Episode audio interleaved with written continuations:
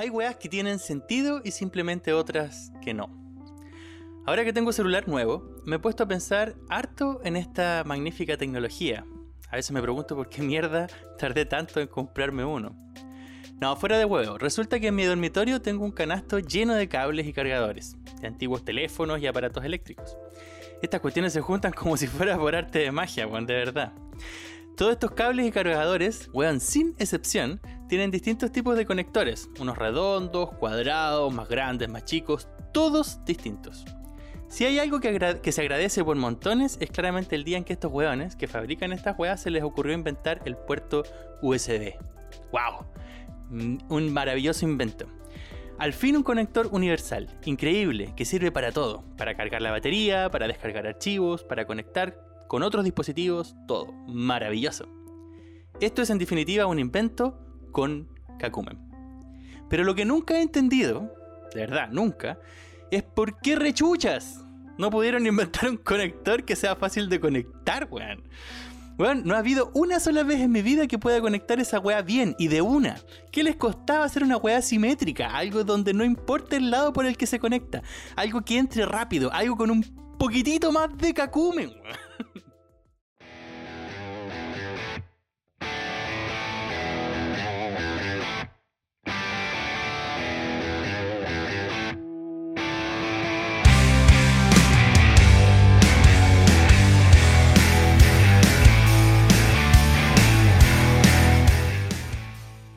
Bienvenidos a Conosin Kakumen. Tenemos una nueva entrega de nuestro podcast querido. Esta semana nos encontramos solamente Gerardo y quien les habla, Héctor. Gerardo, como ya saben, está desde Alemania, despertándose allá en día domingo. ¿Cómo está Gerardito esta semana? Hola, bocherito, aquí estamos. Eh, hace poquito logré que Diana y Samuel se fueran a jugar al parque y de ahí van a ir a tomar desayuno con unas amigas porque claramente no puedo grabar cuando ellos están aquí porque mi casa es muy chiquitita y no hay espacio y todas las veces que tenemos que grabar los tengo que echar amablemente, pero los he hecho igual. Así que al fin estamos los dos solitos, tú y yo. Uy, que sí, qué bueno. Acá, bueno, Alicia no me puede acompañar porque está estudiando eh, y entregando sus últimos ensayos para la universidad. Así que mm, estamos solitos y los chiquillos en Chile, por tema de horario, era imposible triangular entre Australia, Alemania y Chile. Así que nos quedamos los dos solitos esta semana, pero no importa, eh, más vale solos que mal acompañados, ¿no? Excelente. Claro, además van a haber súper buenos temas hoy día. Vamos a conversar, veas que ya teníamos como planificado desde antes en nuestra pauta. Y al fin vamos a poder tirar todas esas preguntas hacia afuera. Así que eso nomás, les damos el comienzo a las noticias y nos vemos en el siguiente bloque. ¿Sabías que los camellos son capaces de tomar 106 litros de agua de una sola vez?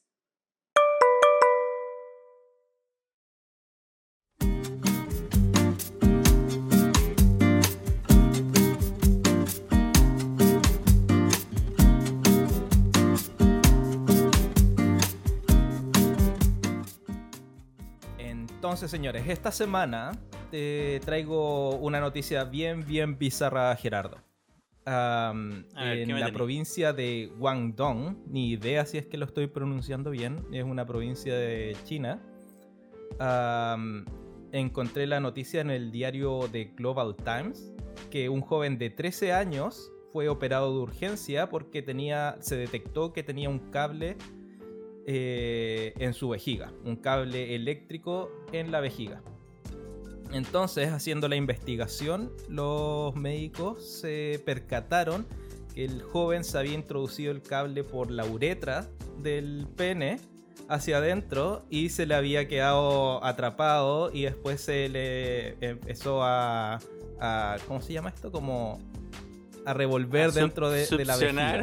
A enredar, esa es la palabra, a enredar dentro de la vejiga. Y, y bueno, y cuando lo sacan, el, el, relato aparecía en el diario de que el cable llevaba tanto tiempo dentro de su vejiga que ya había, por alguna razón, los, estos cables empiezan a como el fondo de una tetera. Empiezan a, a Generar sarro. llenarse de sarro, exacto. Entonces llevaba hartos meses ese cable dentro de la vejiga del pobre niño. A ver, pero espérate, ¿era un niño o era un joven? ¿Qué- ¿De qué estamos hablando? Joven de 13 años. Nos, eso es 13 como años se metió si un es- cable por la tula. Weón, es que ¿en qué, ¿en qué estaba pensando ese weón? Ay Dios, weón. Yo me acuerdo, espérate, yo me acuerdo una vez que cuando tuve un accidente, me- la única vez que estaba hospitalizado como paciente al, al lado mío era un, un señor de unos 40 o 45 años Que tenía este tema de... No, no, tenía este tema de la, del cálculo renal, que son Ah, esas piedrecitas que se forman en la vejiga, casi como un sarro, y el compadre tuvo que expulsarlo haciendo pipí. Claro. Weón, yo veía cómo sufría ese pobre diablo, weón. Te juro que sufría, lloraba, lloraba, weón, para poder expulsar esa piedrecita. Son como una especie de cristales, así como. Sí. Y yo se me quedó súper marcada la imagen de lo que significaría que algo pase por ahí, weón. Es como la parte probablemente más sensible del cuerpo humano, o por lo menos del cuerpo del hombre. Sí. Y ese pendejo se introdujo un cable. Yo, no sé, weón. Sí, ese weón debe tener unos problemas familiares cuáticos. Eh, ¿Tú pero no bueno, sabías si acaso. Espérate, ¿tú no sabías si ese cable tenía también puerto USB o ese puerto simétrico? o- claro, quizás se quería conectar al computador. Que anda tú a saber qué weón quería hacer. Ah, mierda. Eh, no, no se sabe nada más de la noticia. Igual después tengo un datito de, de- de otro extra sobre esa noticia, pero lo podemos hablar después. ¿Qué, qué noticia me trae esta semana, Gerardo?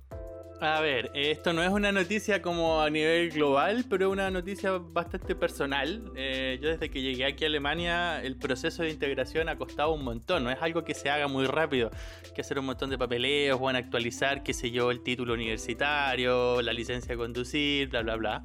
Y uno de los aspectos es este, el de la licencia de conducir, que me exigían para poder hacer la, ¿cómo se llama? La, validación de mi licencia chilena aquí en Alemania, además de hacer el test eh, oral, eh, escrito y el práctico, tenía que hacer un curso de primeros auxilios. Y ayer lo hice, por eso no pudimos grabar ayer. Eh, y estuvo súper, súper interesante. Así que es una noticia como para mí y para mi familia, digamos. Como al fin tengo el, te- Muy el bien, curso de primeros auxilios realizado. Fueron ocho horas, eh, intensas. Y además ahora con el tema del corona es súper difícil el tema práctico. Así que con el trabajo con los muñecos era cada vez que le hacíamos respiración boca a boca, desinfectar el pobre muñeco, ponerse guantes, mascarilla. Todo un- Espera, Dime. ¿ocho horas para ese curso? ¿Qué mierda los, los alemanes? Y ese curso lo tienen que hacer todas las personas. Todos, todos. No hay nadie que maneje un vehículo aquí en Alemania que no haya hecho ese curso de primeros auxilios. Me parece súper interesante igual, porque es necesario. Es decir, eh, uno no puede andar por la carretera, weón, y te pasa un accidente y no saber qué hacer, weón, si es lo mínimo. Es decir, eh, tú estás controlando un vehículo Pero si lo que tienes que hacer si es que hay un accidente es llamar a una ambulancia y a un profesional preparado, no hacer un curso de ocho horas. Ya, pero digamos que esos primeros segundos o minutos antes de que llegue la ambulancia son vitales. De, de hecho, una de las estadísticas del curso era que el 80% de las personas que recibieron primeros auxilios, es decir, por ejemplo, masaje respiratorio o algún tipo de, de, mm, intervención de primeros auxilios, eh, tienen un 80% de probabilidad de sobrevivir más que aquellos que no los recibieron. Es decir, alguien se te puede morir simplemente porque no hubo masaje respiratorio, porque no hubo contención de eh, sangre, por ejemplo, en alguna herida, o porque no lo supieron sacar bien del auto, etc. Así que no, fue Mm. súper intenso. Igual hacer este curso en alemán y con corona es algo súper poco recomendable. Eh, porque te juro que la cabeza te queda hecha bomba. Pero ¿Aprendiste al fin algo? salí del cacho. Un montón de weas. De hecho, anoche llegué a la casa y me puse a ejercitar con Diana como las posiciones y weas. Así que hay que aprender para, por ejemplo, la estabilización de cuerpos eh, inertes cuando la gente ya no está, no está consciente, cómo volverlas conscientes o cómo ponerlas seguro en el suelo, qué sé yo. Estuvimos ahí practicando un par de posiciones nuevas con Diana de primeros auxilios. Sí, está bien. No, no, quero- no queremos saber más. No, estuvo bueno. Eh, Así que buena noticia. Qué buena, felicidades. Me, me alegro por usted. En otras noticias, eh, de nuevo en China, Esto me dio mucha risa. De nuevo en el mismo diario aparecía de que cerca de 8 millones de personas estuvieron por más de 3 horas viendo eh, una transmisión en vivo de robots que ordenaban cajas. ¿Eh? A ver de nuevo. Muchas personas. Un montón de personas, un millones de montón de personas. estuvieron. Sí, ¿Tres 8 horas? millones. Estuvieron más de 3 horas viendo una transmisión en vivo de una empresa que tiene robots que organizan pedidos, que son cajas. Entonces tenían las Y- y cajas y, eso los robots organizaban las cajas. Era como una terapia, una wea así como de lograr la paciencia y la sabiduría Chuan Fu o algo así. Ni idea qué onda con Me- estos me chinos, imagino no tienen al- al absolutamente maestro. nada que hacer. Me imagino al maestro Miyagi diciéndoles como, vean este video de cómo un robot eh, toma las cajas y las recopila para cultivar la paciencia. No sé. Lo, y, y lo otro, lo otro interesante es que, bueno, no sé si cacháis de que en China no se puede acceder a Google ni a ninguno de sus servicios. No, po. Pero Claro, tienen unos. Entonces- equivalentes igual. Exacto, entonces este video fue streameado en la plataforma Douyin, que quizás estoy también destruyendo el nombre. Eh, y fue uno de los más populares en el día en que, en que sucedió. Y el video no es nada maravilloso, es un robot que pesca unas cajas y las tira hacia el lado. Nada más. Mm. Yo me acuerdo que hace un par de años más o menos estuvo súper de moda en YouTube el... ¿Cómo se llama? ¿Unboxing o algo así? Esto había bien, está bien de moda, unboxing, como el abrir un ¿no? paquetito y mostrar lo que trae. Lo encuentro tan ridículo, weón. Te juro, yo vi un par de capítulos solo porque en la oficina todo el mundo hablaba, oh sí, el unboxing, unboxing. Decía, ¿qué mierda te están hablando estos weones? Y resulta que a veces son pendejos de 12, 13 años, o, o a veces Sí. gente adulta, que pescan una caja que compraron por Amazon o lo que sea, y el gesto de abrir la caja y mostrar qué es lo que hay adentro es como la gran wea. Digo, ¿a dónde estamos yendo, weón? Es como que la vida va perdiendo el sentido absoluto, o al revés, se está resignificando la vida en weas que yo todavía no logro entender, weón. Como- Sí, yo, yo esos videos, no todos, pero hay algunos que están muy bien hechos y los encuentro muy relajantes. No, no es como para estar prestando atención, pero eh, es algo así como ver un paisaje lindo, ver un buen video de cómo abrir una caja, también es- está bien. Me gustaría ver, voy a buscar en internet a ver qué tan interesante es ver a estas máquinas. Eh, a cop- a- a- Es adictivo, es como... Puede que- ser, ¿o no? Es como una máquina jugando Tetris, pero bien. Claro, me imagino. Yo me acuerdo cuando en Valparaíso nos mandaban a croquear, eh, porque Ujú. estudié arquitectura y en Valpo la tradición es siempre mandarnos a croquear, y a veces teníamos que estar horas, bueno, horas en- sentado en una plaza dibujando. Y yo tengo muy bonitos recuerdos de haberme quedado dibujando en la escalera del Cerro Cordillera, que es una escalera enorme con el ascensor al lado. Y desde ahí se ve muy bien cómo opera el puerto de Valparaíso con sus grúas, donde agarran los containers y luego las bajan y los acomodan y qué sé yo. Y es más o menos lo mismo. Yo me acuerdo de haber estado unas 3 o 4 horas con mi cámara, en esa época una cámara digital chiquitita, compacta, la puse en un trípode y empecé a hacer un time, li- time lapse. Timeline. Así se Sí, dice, ¿no? sí. Time live, algo así. para ver cómo se vería este movimiento acelerado. Bueno, era increíble, weón. No solamente capté el movimiento de las máquinas como de las grúas tomando los containers, sino además cómo se movían los barcos. Porque uno no logra percibir todo ese movimiento, toda esa danza. Y resulta que hay unos barcos chiquititos que tienen como unos topones grandes adelante que van como guiando a los barcos hacia atrás, hacia adelante, los Claro. remolcadores creo que se llaman. Sí. Eh, bueno, era una verdadera danza artística de coordinación. Eso mismo, Probablemente ese, sea, sea interesante estar horas ahí, ¿o no? ese mismo efecto me imagino que es el que ocurre acá. Y, y debe ser algo similar con un buen video de, de unboxing. Porque no es solamente llegar y mostrar lo que tiene la caja, sino es que hacerlo metódicamente. O sea, Claro, tienes una y- herramienta especial para abrir... eh, ah, podrías simplemente destruir el papel, pero no, tienes una herramienta especial para abrir el papel, ¿cierto? Claro, y generar esa tensión, casi como en la película de cine, así como, "¡Ah! ¿qué va a pasar? Exacto. ¡Oh, ¡No! ¡Ah! Bueno, eso nomás, tampoco. no, no, no sé qué más podemos alargar esa noticia, pero estuvo. Buena estuvo la noticia, weón, buenísima. Em, yo te traigo otra noticia, así como a la, a la pasadita, me llamó mucho la atención, eh, que absuelven al tío y al sobrino que participaron en la quema de estaciones en el metro, en el estallido social el año pasado, en octubre. Em, y es interesante porque mucha gente se quedó con la idea de que eh, el Estado de alguna manera tiene que asegurar que estas weas no vuelvan a pasar. Entonces tomaron preso a este tío y a este con su sobrino que los captaron ahí eh, infraganti, como se dice, quemando eh, o los detectaron con las cámaras de seguridad. Oye, algo el tío del año, en todo caso, llevar a, a tu sobrino ahí a quemar el metro. Panorama del fin de semana. Panorama Claro. familiar. Yo, yo no quiero ni juzgar ni, ni justificar a estas personas que cometieron estos delitos, porque hay que decirlo, son delitos. Ponerse a quemar infraestructura pública no es nada. eh, No quiero juzgarlo, pero cometieron un delito.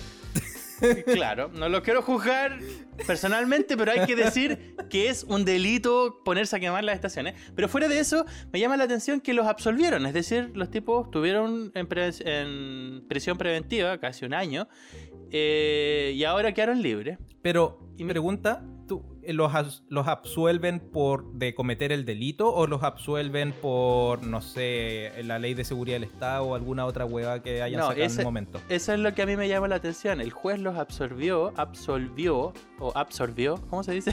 No sé qué les hizo el juez en todo caso. Porque las pruebas estaban manipuladas. po, Entonces ninguna de las Ah. pruebas que había presentado el Ministerio Público, es decir, el mismo Estado, eh, eran válidas porque estaban manipuladas, estaban cortadas, habían secciones que no aparecían, estaban como totalmente eh, no viables, entonces daba el espacio a una duda, ¿cómo le llaman? La duda mm, consistente o algo así. Sí, no, no cacho, pero se ve- me, me imagino que producto de que ah, si las pruebas están manipuladas de alguna forma, no se pueden a- No se aceptar. pueden considerar, claro. Exacto. Entonces yo me pregunto, ¿cómo estos buenos son tan hueones? Te juro, Sí. es como... Sí, ¿Para qué putas manipulan las pruebas, weón? porque quieren que el huevo se vaya de por vida en vez de que se vaya por 20 años. Ya, pues, pero es que ahí está el problema. Yo digo, estos tipos son catrasca, como cagá tras cagá. Sí. Como la policía y los carabineros y el Ministerio Público lo único que hacen es como cometer acciones que son siempre como las weas. Entonces Sí, yo no que logro destruyen entender. más la institución. Peor todavía. Es como que lo hicieron con intención, ¿o ¿no? Es como... No sé. Sí, no, no sé, yo creo que están tan mal preparados para afrontar este tipo de problemas que... Y quizás hay, hay algo ahí de, de estar acostumbrado a que, que estas cosas se hagan así simplemente. Algo de, quizás de cultura. Sí, Am, como- Pero sí, yo creo que un- uno de los grandes puntos es que no están preparados, nunca se les capacitó para saber cómo tratar con evidencia. No estoy tan seguro de la policía de investigaciones, pero sí carabineros, no, tipo, Bueno, no tienen ni idea cómo tratar un- una... Me recuerdo, esto es algo personal, pero me recuerdo, viste que mis papás tienen una botillería en un lugar que es bien conflictivo. Eh, hubo un asesinato. Ah, un, pandillero mató a otro y lo dejó desangrándose en la calle. Cuando llegó Carabinero, el, tipo ya estaba muerto. Llegaron con, ah, con el alguacil, que es el, ma- el mando mayor en, en una comisaría. Y el compadre empezó a tocar el cuerpo del, del fiambre. Empezó a ver si es que tenía documentación, empezó a, eh, a mover y a manipular Como, el, como que no cachaba que para poder hacer la investigación es necesario dejar el cuerpo, el cuerpo de Benito tal cual como está, Exacto, ¿no? llegó la policía de investigaciones y lo subió y lo bajó al weón. Pues bueno, un- una semana pasó y al compadre lo, lo echaron. Pero esas cosas pasan, po. O sea, un, un weón que supuestamente está bien educado en cómo debería desempeñar su cargo no sabe cómo hacerlo. O quizás ni siquiera le interesa. No, no, no sé cuál será ahí en el... Mm, o quizás simplemente un problema de la institución, de que da lo mismo que tú les enseñes la weá, los compadres tienen metido en la cabeza que hay que hacer las cosas de otra manera, ¿no? Claro, yo, eh, eh, yo creo que va más por ahí. Hay una cosa de cultura que, que no se les quitó nunca. Am, que es su- súper mala, po, porque está obviamente dañando a la institución. Bueno, interesante la, la noticia. Igual que paja, porque es otro momento donde em, se comete un delito y queda la sensación de que bien habido de que los dejen libre porque hubo manipulación de la información, de la evidencia, pero también queda la sensación para la población de que la justicia no, no sirve, como en cierta forma está rota. Y no solo eso, sino que además no podéis confiar en que. Porque ahora nos quedamos todos, o al menos yo, con la pregunta de: bueno, ¿y estos compadres fueron o no fueron culpables? Es decir, realmente. em, quisieron quemar el, tren o fueron tan manipuladas las imágenes que capaz que le cortaron la cara y se la pusieron ahí. Es decir, uno se queda con un montón de dudas que es como. No sé, peor la weá. Que está está súper malo. Sí. Bueno, pasando a otra noticia. acá en Australia eh, llamaron a la policía el jueves pasado en, un, en una pequeña población de Australia del Oeste, en la ciudad de Perth, porque un ciudadano iba caminando por la calle y escuchó ¿Por qué no te mueres? ¿Por qué no te mueres? Y a lo lejos se escuchaba a un niño llorando. Cuando la policía llega, se percatan de que lo que ocurría era que el padre de familia estaba intentando matar a una araña salvaje que había entrado a la casa y los niños estaban histéricos porque el papá no la podía matar.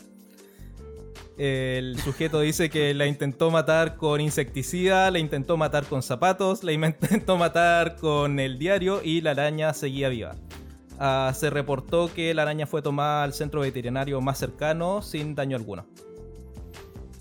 Pero la policía creía que el papá le estaba diciendo eso a su hijo, ¿no? Así Sí, pues la "¿Por qué no te policía mueres?", creyó que violencia el intrafamiliar, estaba- una. Exacto, que era una violencia doméstica. Mm. ¿Y esas weas de noticias hay en Australia? weón? Sí, weón. Esas son, ese es el calibre de las noticias de Australia. Como gatito quedó atrapado en el árbol. A mí lo que me, me encantó del toque de la noticia es que al final dicen que la araña resultó sin daño alguno. Como, ¿a quién le mal, importa? Weón, a mí me importa. Yo tuve una vez una araña de mascota, weón, ¿no te conté? Sí, pues si hablamos todo un capítulo sobre esa araña. No sé si ese capítulo salió al aire, weón. Ya no he, he tratado de recordar. Parece que fue de los primeros que grabamos. Así que para fue- nuestro, nuestro público, por si no lo hemos hablado, yo tuve una araña de mascota. Estuve seis meses más o menos conmigo. Y me costó un montón eh, saber qué comían, weón. Así que dentro de todas las pruebas que hice, les di moscas, carabajos, qué sé yo. La araña se hacía chupete de los grillos. Así que para el que quiera cultivar, o cultivar no, eh, tener como de mascota una araña pollito, eh, dedíquese Claro que las van a sacar de la tierra. no, claro. Dedíquese a buscar grillos por la noche. Es súper difícil encontrarlos porque suenan súper fuerte, pero tienen un sonido como estereofónico. Es difícil ubicarlos. Una vez que los encuentra, se los pone en un potecito vivos, porque no les gustan muertos. Y ahí la araña se los hace chupete. Me imagino que comerán otras weas también. Pero pobrecita la araña. Bueno, mi mascota yo la dejé Pero libre en el cerro. La, la devolví. Muy, muy bien. Después fue comida por, no sé, una serpiente. Claro. bueno, parte de la naturaleza nomás. po. Dale. Ya. Eh, más tiene? yo les traigo también otra noticia que es más bien igual interna, como no es una noticia global, pero es interna que muy de mucho interés para quienes nos escuchan, es que probablemente pronto y ojalá en menos de cuatro semanas tengamos patrocinadores. Eh, estuvimos conversando con algunos eh, personajes por ahí. Por algunos personajes que están interesados en promover sus productos, que son productos con mucho cacumen. Así que nosotros hicimos un análisis eh, de mercado y un análisis bien exhaustivo, exhaustivo para determinar qué productos podrían ser seleccionados para aparecer como patrocinadores. Y uno de estos muchachos nos, nos mandaron unas propuestas y pronto tendremos unos queridos amigos que nos ayuden en esta eh, difícil y arda, ardua tarea de levantar un podcast. Oh, Sobre todo buenísima. con estas enormes distancias, así que una, una- un avance es que en algunos de ellos hay unos pancitos que son bien buenos, así que ahí vamos a tener algunas. Nos tienen que seguir también en Instagram, por si acaso. Oye, pero ¿y estos patrocinadores son de alguno de los países donde estamos nosotros o son, no sé, de Haití? O de la isla... Por ahora primero, por ahora primero Chile, eh, pero también tenemos algunos Ya. contactos con Italia, así que vamos a ver cómo avanza eso. No Ah, es claro, una hueá fácil, que no ¿ah? estamos Poder abriendo al coordinar mundo. entre tantos países. Sí, tengo un amigo en España y otro en Noruega que también están súper interesados en participar como invitados en algún capítulo, así que eso también va abriendo nuestras redes de expansión de conos sin cacumen. Hay, meterle, hay que meterle cacumen a esta hueá, po, así de eso se trata. Claro, exacto. Oye, muy bien, me alegra la, la noticia. Yo no tengo ninguna Así que, relevancia en ese A ver acuerdo. cómo avanza Así eso. que me alegro nomás. Tú no tenés relevancia. ¿Cuándo está ahí en el equipo ejecutivo que maneja estas cosas en el cono sin cacumen? No, yo no soy parte, yo soy parte del equipo técnico, no del ejecutivo. ah, claro. Edición. Esa es tu tarea. Eso. Claro. Muy bien. Am, oye, ah, bueno, dije en las dos noticias anteriores que hablaba sobre China de este niño que se metió el alambre por el pene y las máquinas que ordenaban Uy. mercadería que las saqué de un diario que se llama The Global Times. Estoy repitiendo el nombre del diario porque alguien por ahí me preguntó que diera la referencia de, de dónde sacó la información. Entonces, leyendo otra noticia del mismo diario, aparecía de que un chino eh, perdió una apuesta y se le reventaron los pulmones de tan enojado que quedó. Y con eso dije, este diario parece que no es muy confiable, parece. Ah, y A revisé... ver, un tipo se enojó, espérate, un tipo se enojó y se le reventaron los pulmones, así Exacto. como una especie de Kat- Katy Kabun, una wea así. Exacto. Am, así que revisé de, de dónde es el diario y el Global Times es un diario chino para la promoción y propaganda del Partido Comunista Chino y de la República Popular China en el mundo. Así que hay que tomarlo con pinzas todo lo que los buenos digan. Es como la misma iniciativa de RT de Rusia o quizás podríamos decir la BBC en Inglaterra. Son como um, en Reino Unido, perdón. Son como estas propuestas de, Sí. de consorcios nacionales para hacer propaganda en el exterior. Pero, pero de a poco se van reinventando. Yo, por ejemplo, antes era súper escéptico del CNN, que también era más o menos lo mismo, línea editorial o qué sé yo. Y de a poco los compadres se van reinventando con weas que sean un poco más interesantes. Pero es cierto, si están manipulados por ideologías políticas, es súper difícil que sean de alta confiabilidad porque tienen un sesgo ahí súper marcado. Exacto. O sea, que tengan un cego está bien, pero que me vengáis a decir que a alguien se le revientan los pulmones porque se enoja, eso ya raya con lo absurdo. Mm, habría que entrar un poquitito y saber eh, por qué a alguien se le podrían reventar los Oye, en pulmones. una de esas quizás es un, es, un, es un diagnóstico común, así como eh, si le preguntáis a un doctor, no, el 20% de los adultos Es que apuesta normal. se le re- Claro. es normal, son como globos. Se le reventó la wea. Sí, bueno, no, no sé. Pero eso, así que si alguien se interesa, revisen The Global Times. Ya, otra noticia que también les traigo que está súper en discusión en Chile es el segundo retiro del 10% de las AFPs. Eh, no tengo más información que eso, así que puedes pasar a tu siguiente noticia.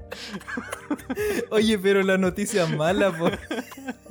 No, no, si es buena porque da una esperanza a la gente que ven que el Estado no es capaz de resolver los problemas económicos del país en estados de crisis.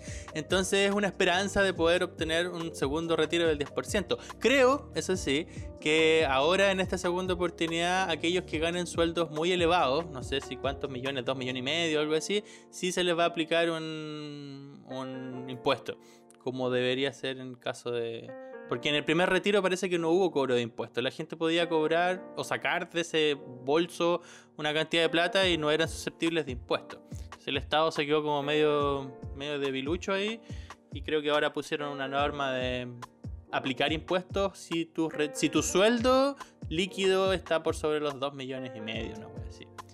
Pero no sé muy bien, así que tú podéis pasar a tu noticia.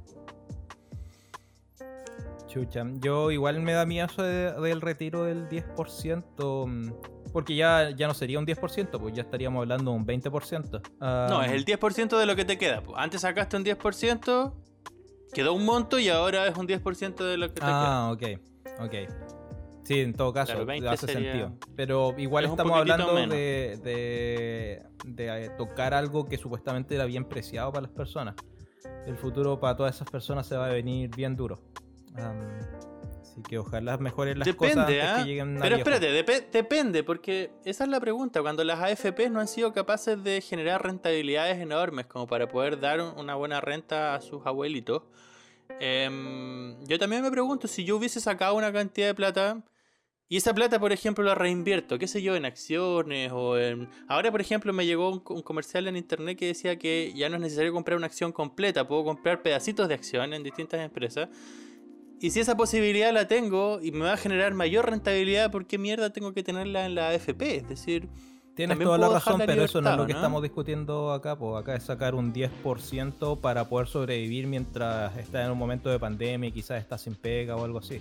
Entonces no, no es que sí, vas a sacar razón. dinero para No. invertirlo y Para después invertir, hacer un negocio. no. Es dinero que se va a perder.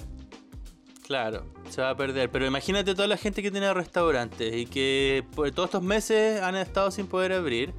O los que tienen hoteles, o qué sé yo, un montón de rubros en, el- en la economía que están parados por el tema de la- del corona. Eh, y el Estado no ofrece soluciones, pues, al final, ¿qué, qué más hay? Em, sí, pues. no, yo lo entiendo completamente, pero pero se va a venir difícil. po. O sea, no, no es una cosa de que porque saquen ahora la plata el futuro va a ser mejor. Eso no tiene No. ninguna consecuencia. O sea, no, no hay relación directa en la información. Pero bueno, ojalá funcione, Mm. ojalá sea para mejor. Yo no creo que sea para mejor. Me acuerdo yo tenía un profesor en la universidad que siempre decía que muchas veces lo urgente se come lo importante. Mm, Como en este caso es urgente, pero también sería importante tener un sistema que permita tener una vejez eh, digna. Entonces este- este- esta, esta urgencia a veces se come aquello que es importante. Bueno, hay que ver cómo avanza. O sea, lo, lo que uno debería estar pensando es como qué tanto falló el Estado para que tengan que recurrir a los fondos de tu pensión para sobrevivir la pandemia. claro. Pero bueno, me, me deprime un poquito ese tema. Así que pasemos a algo más entretenido. La- Algo más entretenido. las islas más... Creo que lo escribí mal. Son Mauritanias del norte. Se prepara para comenzar a eh, recibir licitaciones para la cosecha, distribución y venta de marihuana recreacional y medicinal. Em, ¿Entendiste? De nuevo. No, tú leí como la wea, bueno, a ver, parte de nuevo. En las islas Mauritanias eh, empezaron a plantar marihuana. No. En las Islas Mauritanias se legalizó la posibilidad de plantar marihuana, cosecharla y distribuirla. Y además venderla. Ah, de manera industrial. Sí, tanto eh, recreacional como medicinal. Entonces lo que se abrió ahora son las licitaciones. Empresas pueden ir a las Islas Mauritanias y empezar a licitar eh, la cosecha, la distribución, a la venta. Mm, Me parece genial. ¿Y ellos pueden vender entonces todos estos productos dentro de su país? ¿O ya tienen tratados de comercio internacional con otros países que la tengan legalizada también? Digamos Holanda o qué sé yo. Uy, ahí, ahí se. Yo no, no sé cómo funcionará porque la verdad sé re poco el tema, pero las Islas Mauritanias del Norte no son un país independiente, son un territorio anexado de Estados Unidos o son un protectorado o algo por el estilo. Así que en cierta forma ellos dependen de la regulación exterior que tenga Estados Unidos. Así que no sé si les van a permitir hacer tratado o comerciar con otros eh, países extranjeros, pero quizás se extienda el comercio para Estados Unidos, ya que hay varios estados eh, de Estados Unidos que ya están aceptando la venta y recre- recreacional de marihuana, pero hay muy pocos que están aceptando la, la cosecha industrializada de marihuana. Claro. Yo creo que esto es algo que se va a ir dando de manera dinámica, este cambio de la concepción con respecto a las drogas. Lo mismo que ha pasado, por ejemplo, con el tema del matrimonio, con el tema del LGTB, con la em, ideología o teoría de género, por ejemplo, qué sé yo. Hoy teoría suena bien, bien, bien harto darle a eso, pero bueno. Sí, en realidad no es teoría. No sé muy bien cómo mencionarlo, porque cuando uno dice ideología de género, no estoy tan claro si realmente es una ideología o es un sistema de creencias. no- no Cuando sé. es un sistema Bueno, de mi punto creencia es- ya se transforma en una ideología. Al tener. Bueno, mi, pu- mi punto es que la sociedad, a medida que se va alejando de estos eh, ideologías o sistemas seculares, como han sido las iglesias, han ido pasando a sistemas más dinámicos, en el que de una generación a otra eh, cambian los paradigmas de manera completa y muy rápida. Sí, es cierto. Y por ejemplo, el tema de las drogas es así. Yo me acuerdo de haber estado en Bolivia, en el Museo de la Cocaína, en La Paz. Y era súper interesante la influencia de Estados Unidos que tuvo para decir, decirle a toda Latinoamérica, ustedes son unos drogadictos de mierda. Y sin embargo, el consumo de coca eh, ha sido tradicional, por ejemplo, en los países altiplánicos eh, y cultural también. Y sin él, quizás no habrían podido tener como esa fuerza que tuvo estos, estos conjuntos sociales para poder sobrevivir a los embates de la naturaleza, que es vivir arriba de 4.000 metros de altura. Bueno, si eso de apunarse no es un chiste, es de verdad. Yo no estoy tan seguro, no estoy tan seguro de eso, solamente en el punto de, de, la coca, porque hay que ir a ver otro, otras culturas que también viven en altura y que no tengan coca, como todas las culturas que viven en el, en el Himalaya. pero ¿hay, ¿hay estado sobre 4.000 metros de altura? eso da exactamente lo mismo. El hecho de que. No, no da lo mismo porque yo estuve ahí, estuve tres días con un dolor de cabeza horrible. La única solución fue esa pastilla culeada que tenía coca dentro, que está hecha en base a cocaína y se nos alivió el cerebro de manera increíble. Eh, bueno, pero eh, eso, eso es tu experiencia, no, no sirve como evidencia. Pero no, la, puedo extender a todos. Exacto.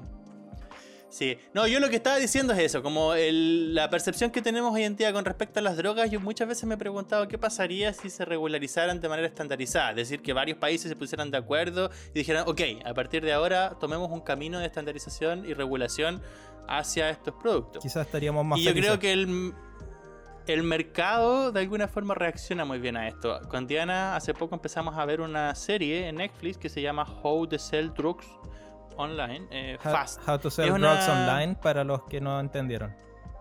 Ya. Es una producción alemana. Em, normalmente las series alemanas no son tan buenas, pero aquí tiene como un buen toque que expresa muy bien esta idea de que, ¿por qué no podemos regularizar la producción o consumo de droga y que la sociedad se haga cargo de las consecuencias que esto tiene? Como, en fin. Me parece que es una buena discusión. es un tema súper interesante que deberíamos discutir en profundidad en otro momento. Pero. Mm, no ahora. Eh, es que creo que es un tema que da para mucho más. Para largo, sí. Un tema no es tan fácil de agarrarlo porque es un tema un poco controversial y además tiene sus pros y sus contras que no están tan claros. Está el punto de vista político, el punto de vista económico, la corrupción, qué sé yo. Hay un montón de, aristas que no están Pero bueno, yo por lo menos me pongo feliz por las islas Mauritanias del Norte. tienen otra entradita de dinero ahora que les está tocando peludo porque la mayoría de su, de su PIB era producto del turismo y no tiene turismo en estos momentos. Ah, tenéis razón. Pues además tienen que reinventarse las economías frente a esta cosa que no va a solucionarse tan rápido. Sí, pues así que se van a volver como, como el Amazonas, que es el pulmón del mundo, ellos se van a volver el cogollo del mundo. Oye, me acabo de dar cuenta que dije islas Mauritanias todo el rato y en verdad eran las Islas Marianas.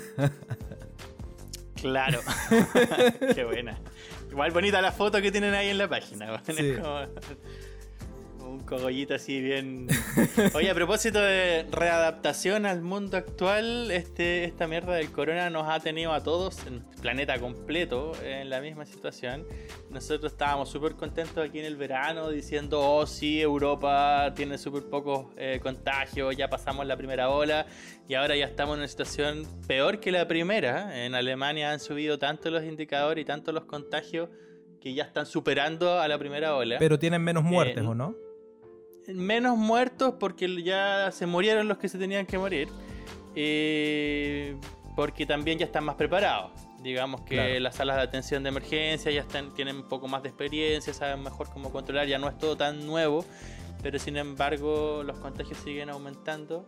Y ahora el modo de trabajo, por lo menos en la oficina de nosotros, es, es home office, que al principio no quisieron tomar, porque tenían la duda de si acaso era viable o no eh, trabajar desde los computadores de la casa, qué sé yo. Y la noticia es esta, que ahora yo estoy con eh, home office eh, tres veces a la semana, es decir, día por medio, lunes, miércoles y viernes. Em, y es un cacho, no es tan fácil. Primero porque tengo que coordinar que aquí en la casa tengo que tener el computador. Diana y Samuel tienen que estar afuera, no puedo trabajar si ellos están aquí. Eh, hay que ver que la conexión a internet sea buena y usamos una aplicación que se llama Anydesk, que es una aplicación que permite conectar el computador de la oficina con el computador tuyo. Es una, aplicación gratuita, cualquiera la puede descargar. Es súper fácil de usar, así que se las recomiendo para aquellos que quieran experimentar la lógica del home office. Eh, o si simplemente quieren conectarse. Así como que lo instalas en tu computador en la oficina y lo ocupas desde tu oficina, haciendo como que haces home office. Claro. No, pues weón, para los que quieran Por ejemplo, si quieren seguir trabajando en la noche, tomándose un vinito, qué sé yo, viendo una película, no tienen para qué estar en la oficina, pues, weón. Pero ¿quién quiere Eh, trabajar en la noche, Gerardo? Hay un montón de gente que le gusta trabajar de noche. Los arquitectos somos especialistas en esa weá. Así que. No sé, pues weón. La weá es que yo- esa es la herramienta que estamos usando nosotros. Se llama AnyDesk. Eh, tú lo conectas y lo descargas en el computador de la oficina, lo descargas en tu computador de la casa y ambos se conectan a sí Mm. mismos con un código de seguridad y la weá funciona súper bien. Qué Así bueno. que estamos entrando al nuevo ciclo de pandemias y soluciones interactivas. De hecho, yo creo que esta mierda del podcast eh, surge también un poco de esto, como de poder conectarnos. eh, Es que ya estábamos haciendo esta weá cada vez que nos llamábamos, así que ahora es solamente aplicarle un poco más de complejidad y queda esto. Exacto, claro. Gracias al corona, gracias a la pandemia, están eh, surgiendo como callampas, weón, estas- estos podcasts. Chile, weón, se está convirtiendo en un buen exponente de creador de contenidos podcast, así que... Sí, y, no, y, se está, están produciendo bien hartas cosas bien buenas, de buena, de buena más Buenas, manufactura. Ajá, con harto cacumen. Sí, con harto que comen. Por mi lado, estoy listo. No sé si tú tenías alguna otra cosa que comentar. No, no, lo único que tenía que comentar eh, no, no es una crítica, sino más bien eh, hacerlo notar de que en la sección de noticias, tres de tus noticias eran sobre ti mismo y las otras dos eran noticias de... Tal cual. Mi curso de primer auxilio, el home office y... mm, No, los patrocinadores eran de Cono sin. Ah, no bueno, ya, sí. E- Eso está bien, está bien, pasa. Bueno, solamente eso, me encantaron las noticias, así que ah, cerramos este bloque y seguimos con tu temazo, Gerardo. Nos vemos en un momento. Perfecto. Nos vemos.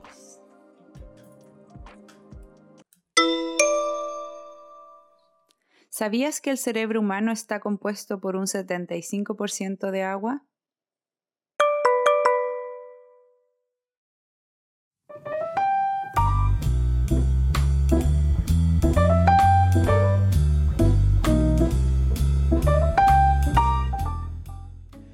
Ok, chiquillos, aquí le tenemos en este. Le tenemos. Le tenemos. Con mucho cacumen. le tenemos mucho cacumen a este bloque.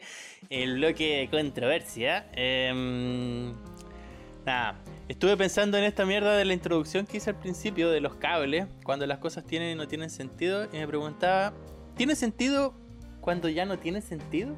Ese es como el título de nuestro bloque.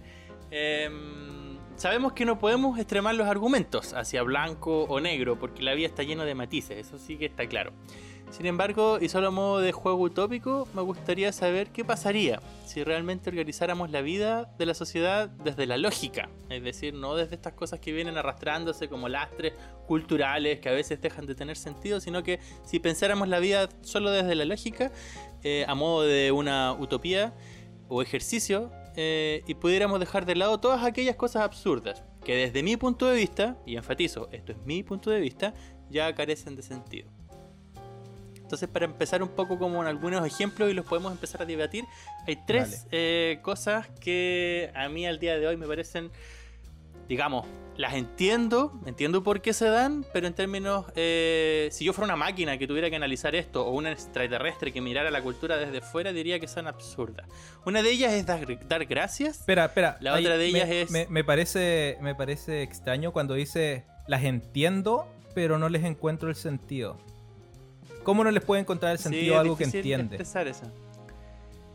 Entiendo que Samuel, por ejemplo, cuando esté jugando empieza a saltar y sin darse cuenta choca contra la pared y después se pone a llorar. Pero desde mi punto de vista no tiene sentido que él haga eso porque eh, el riesgo que está asumiendo al chocar contra la pared es demasiado alto y tendría mucho más sentido no asumir el riesgo si la probabilidad de chocar contra la pared es muy alta. Entonces entiendo que él como un niño todavía no tenga las capacidades de evaluar cuando algo tiene Entonces, más riesgo o no, Lo- lo- pero no tiene que- sentido en no términos tiene- mecánicos que él asuma ese riesgo. Lo que no tiene sentido ahí es que está asumiendo un riesgo, pero tiene sentido que no entienda que existe ese riesgo. Claro, porque está en un proceso de desarrollo. Claro, entonces está hablando de, de la acción misma, no de quién la ejecuta. Sí, exacto. Entiendo, pero no tiene sentido. Ya. No me hagáis explicar weás, po, weón. Entiendo que se utilicen, pero no, desde mi punto de vista ya no tienen sentido. Dale. Uno de ellos es el dar las gracias, el pedir por favor y el pedir perdón. Aquí te voy a dar un trío que está como en un mismo paquete. Antes de que empecemos la discusión, em, solo para aclarar que me gustaría que dar las gracias tiene un Gracias. origen eh, ya latino. La palabra gracias, eh, a ver, en términos como resumido, no es otra cosa que ofrecer un don a alguien. Como esperar que Dios a ti te regale una gracia, un don, un- una alabanza, digamos, por algo sin mérito. Algo que no simplemente las das porque sí, las das gratis. En cambio, si ya tiene un mérito, si ya tiene un valor, entonces sería una transacción comercial. Entonces, dar gracias es simplemente un gesto de alabar a alguien sin esperar una recompensa, digamos. Eh, me pasa lo mismo con el por favor. Siento que el por favor, eh, que viene del fa- favor, eh, viene del favere. Estas cosas las tienes ¿Qué escritas por ahí, ¿o no? Tienes la página de Wikipedia Sí, abierta estoy- para estoy ver el, origen aquí etimológico. No, en Wikipedia no, etimologías.dechile.net. Ay, de Chile. Eh, favere, sí, ser partidario, ser favorable o favorecer. Eh, pedir por favor, para mí no tiene ningún sentido porque si pido algo, lo estoy pidiendo, da lo mismo si es por favor o sin favor, es decir, quiero que me favorezcan, no sé, podemos seguir discutiéndolo, pero a mí ya no tiene mucho sentido. Y me pasa lo mismo con el pedir perdón, existe una lógica o una tradición judío-cristiana que Dios perdona los pecados, es decir, existen valores morales que nos dicen que esto está mal y tú eres perdonado. Em, pero al final nunca existe el perdón, perdón, porque la gente siempre se recuerda de lo que se hizo, hay un aprendizaje, qué sé yo. Entonces me pasa lo mismo con el tema del perdonar. Sí, Como que podría, perdón, podría no existir. perdón, sí, perdón. siga nomás, perdón. Ya. Dime tú, ¿qué pensáis con respecto a estas tres frases que desde mi punto de vista podrían no existir y la sociedad podría seguir igual? bueno, yo no, no comparto la idea de que podrían no existir y la sociedad seguir igual. Pero como para ordenar mi, mi punto de vista, porque por lo que veo en, en tu plantilla, va a ser lo que voy a intentar recalcar durante toda la discusión. Primero, la etimología como el origen de las palabras no tiene mucho valor argumentativo porque todas las palabras se resignifican. Ya hemos hablado de esto un montón de veces, sobre todo porque Alicia eh, estudia las lenguas. Entonces una de las cosas que tenemos que saber es que todas las lenguas están vivas, se van mutando, van modificando, cambian según el uso o el desuso de las personas y cuando se resignifican, que es un fenómeno que pasa constantemente, se resignifican y el nuevo significado se, se asume cuando la gente lo comienza a utilizar. Por ejemplo, decir que dar las gracias significó esto hace 500, 600 años, no es lo mismo que decir qué es lo que interpretamos en estos momentos por dar las gracias. Entonces eh, el argumento de qué significa etimológicamente lo tiraría por la basura, porque no tiene mucha coherencia con lo que podría o no significar hoy en día la palabra. El segundo punto, que sí para mí tiene más, más valor, es el, el de si tiene algún peso decir la palabra, decir gracias o decir o pedir por favor o ah, pedir perdón. Por ejemplo, el, el típico ejemplo eh, que podríamos dar es ah, rompe un plato, pídele perdón y ver si se arregla de nuevo. El plato no se va a arreglar. Entonces el perdón, la verdad, no arregla absolutamente nada, no, resuelve el problema. Sin embargo, en los tres puntos, creo que lo que sí tienen en común es que dejas de lado los sentimientos de los seres humanos y analizas al ser humano como si fuese ca- carente de emociones y carente de ritualidades.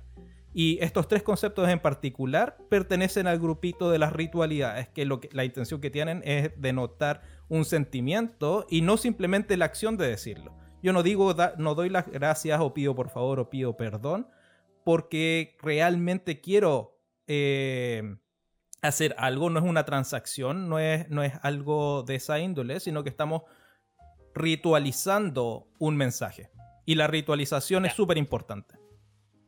Ya, estoy completamente de acuerdo con todas tus palabras, tal cual. De hecho, lo, lo, pongo ahí al principio, como no podemos extremar los argumentos de blanco y a negro, porque la vida tiene matices. Yo sé que existe esta parte que es la parte sentimental, emocional, que somos seres emocionales y nos comportamos como tal.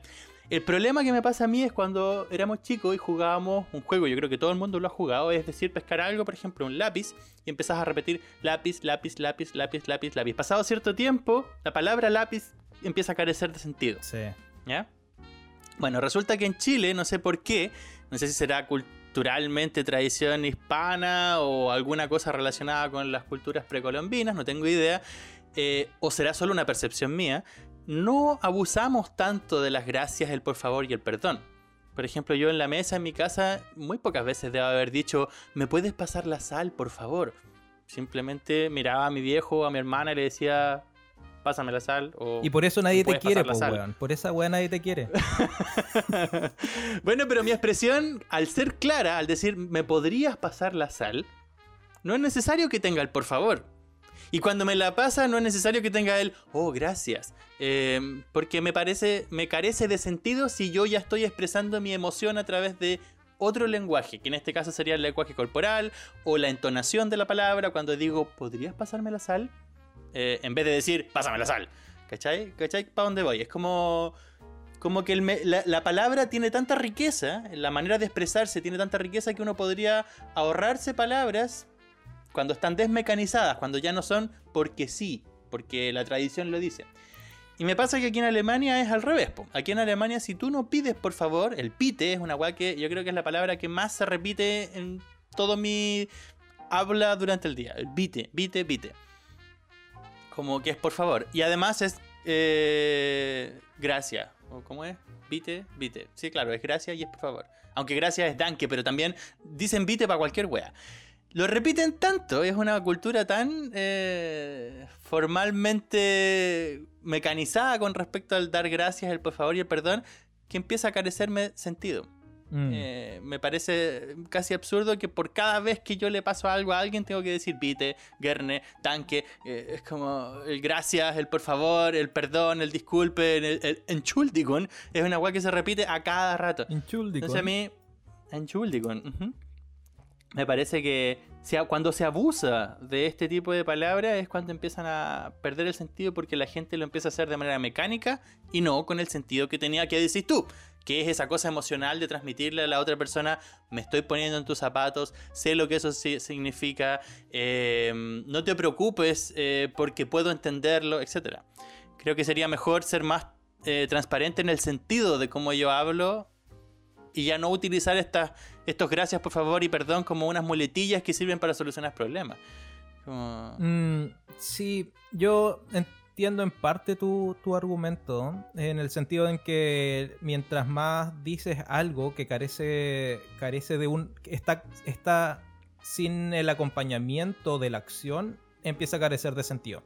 Como por ejemplo, pedir perdón ah, constantemente, pero no tomar ninguna acción para corregir tus tu, errores, no tiene mucho sentido. La palabra carece de sentido y tu perdón en sí mismo carece de sentido y va perdiendo valor con respecto al tiempo.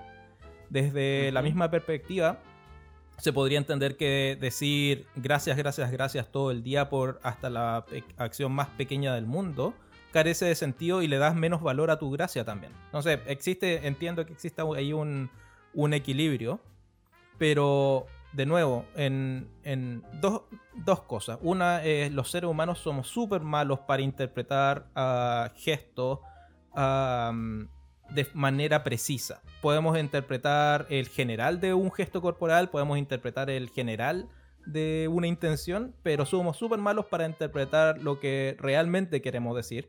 Y ese punto es re importante porque es la razón de por qué generalmente hay pelea entre amigos o hermanos o pareja, es porque no somos capaces de ser precisos con nuestro lenguaje. Y para eso. Ahí va mi, Y para eso. ahí, sí, eh, dale nomás, Gerardo. No, dale, dale, dale, dale. Perdón, perdón. Ah, eh, ¿Viste? bueno, ah, la idea de, de ser preciso eh, es súper es importante. Y una forma de ser preciso es ocupar palabras que ya por la ritualización se vuelven precisas. Y para eso sirven estas palabras, que tú mismo las llamaste muletillas son muletillas rituales para entregar un mensaje más preciso y conciso. Ya, Ahí va mi punto, porque con Diana, cuando recién comenzamos nuestra relación, toda relación comienza en esa fase rosa en el que te aparecen mariposas en el estómago y uno piensa todo el tiempo en la otra persona y es bonita, pero desde el principio tuvimos este choque cultural, digamos, eh, no solo con el tema del idioma, sino también con la cultura. Una alemana con un chileno tienen necesariamente este choque y necesariamente tuvimos que establecer, y además, eh, a eso súmale que teníamos relación a distancia. Yo estaba en, Haití y Diana estaba en República Dominicana y después yo en Haití y Diana aquí en Alemania. Entonces teníamos que tener un nivel de comunicación tan preciso, tan eh, sutil, tan fino, tan honesto para evitar cualquier tipo de confusión que de alguna manera eso hizo que nuestro amor creciera de manera exponencial. Es como nunca había, yo vivía una, en una relación, nunca había tenido una relación con alguien en el que hubiese tenido que ser tan honesto con mis sentimientos y buscar de manera inteligente qué palabras la otra persona entiende para poder expresar mis emociones o mis sentimientos. Y ahí empecé yo a darme cuenta de que, por ejemplo, cada vez que yo no decía perdón, eh, Diana se, enojaba. A pesar de que yo ya le estaba diciendo a Diana, eh, oye, eh, esto no fue intencional, no, no quise hacerte daño, qué sé yo. ya estaba utilizando otro sinónimo para decir lo mismo otras maneras de expresarme, sin embargo la palabra perdón yo la evitaba porque siempre la asocio necesariamente a la tradición eh, Porque tiene un trauma con la iglesia, la iglesia te traumatizó. La, eh, la cagó, tengo un problema ahí que necesito superarlo. Cuando sea un poco más sabio voy a ser capaz de decir, ya, importa una mierda.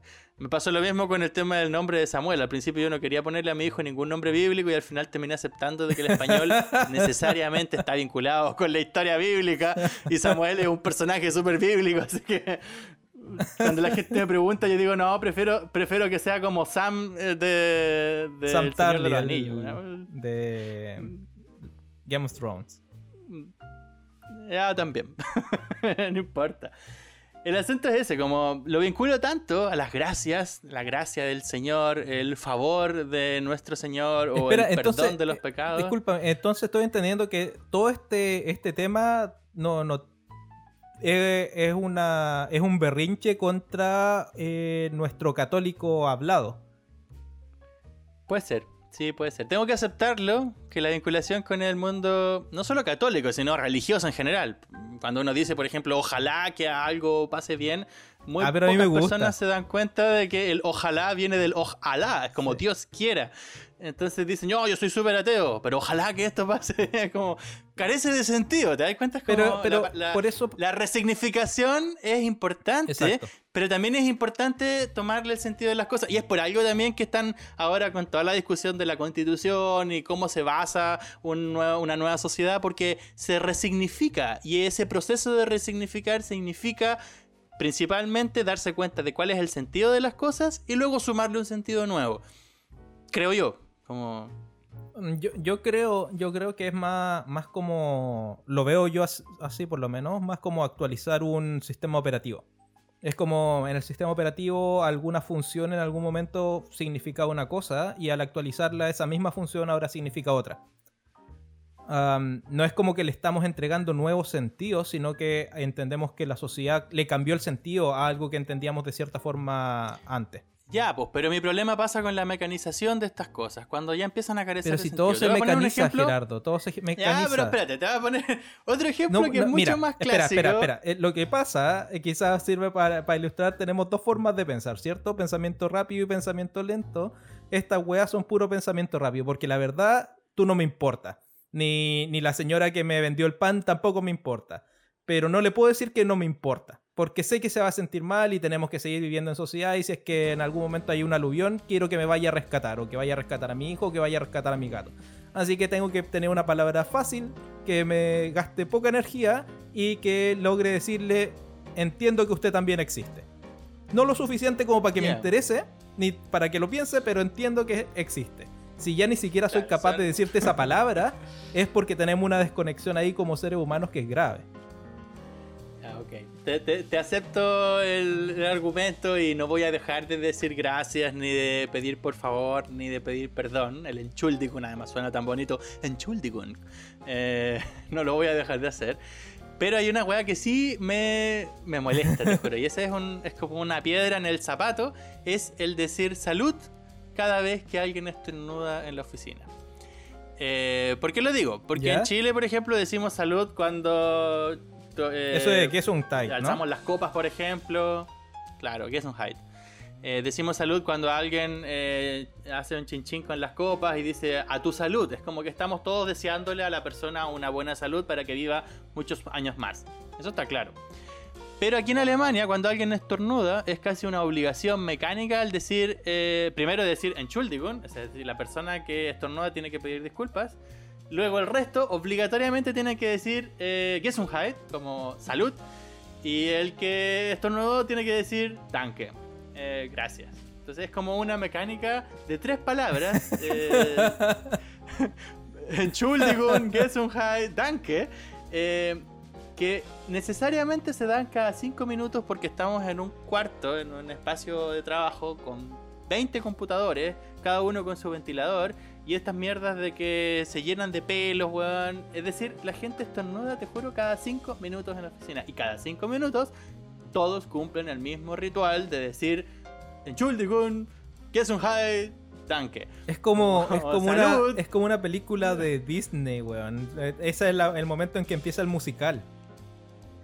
Tal cual, tal cual. Es como, te juro, si fuera como tan mecanizado. Me puse a investigar y efectivamente el salud viene desde hace 590 años atrás, eh, en una época en que la peste amenazaba a toda Europa.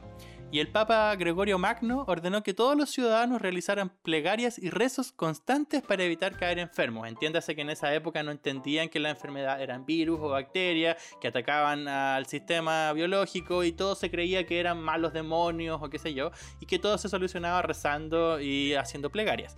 De ahí viene el salud eh, como pidiéndole a Jesús. En otras culturas creo que en Inglaterra o en Estados Unidos dicen Jesus o algo así. Es como cuando, cuando alguien estornuda lo relacionan directamente con Jesús o con María o con qué sé yo.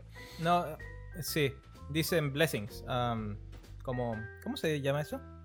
La weá No que hacen los curas cuando te tiran superpoderes en la iglesia. No, no. Sabéis que soy poco religioso, no sé cómo se llama. Em, no sé. Ah, eso que hay Em. cuando te tiran agua bendita. Es que lo, Ah. lo relaciono con eso porque en los juegos de RPG, los juegos de online, siempre el Blessings es un poder que hacen los personajes y te recupera energía. O si no, te, te hace caminar más rápido. Claro. Como que te santifica. Eso, como algo así. Lo... Sí, como que pasa lo mismo. Pues como que la gente estornuda y todo el mundo inmediatamente tiene. ¡Oh, alabado sea el Señor! ¡Oh, discúlpame! ¡Oh, no". Eh, eh, claro, tiene sentido desde la época de Gregorio, en el que no sabía muy bien que existían las enfermedades y había que pedirle a Dios que ojalá le otorgara salud a esa persona y que no nos contagiara todo. Después apareció otro ritual, en esa más o menos posterior a esa pandemia, digamos, a esa epidemia, en que la idea era que alguien cuando estornudara tenía que decir Entschuldigung para que los otros supieran que esa persona probablemente estaba enferma y se alejaran. Es decir, era un sistema de distanciamiento social, como lo tenemos ahora, con la Ah, mascarilla. qué bueno. Eh, lo que a mí me llama la atención es que cuando la gente tose, nadie dice nada. Y la gente igual tose en la oficina. Como. nadie, nadie ofrece un salud, nadie ofrece un. Oye, ojalá te ¿nosotros hacemos eso? Ojalá que. Eh, aquí en- allá en Chile, Sí, cuando alguien o tose, nosotros. no. No, pues. Pero cuando No, alguien. le decimos "Echa- échalo a volar. Claro, mastica lo que se vuela. claro.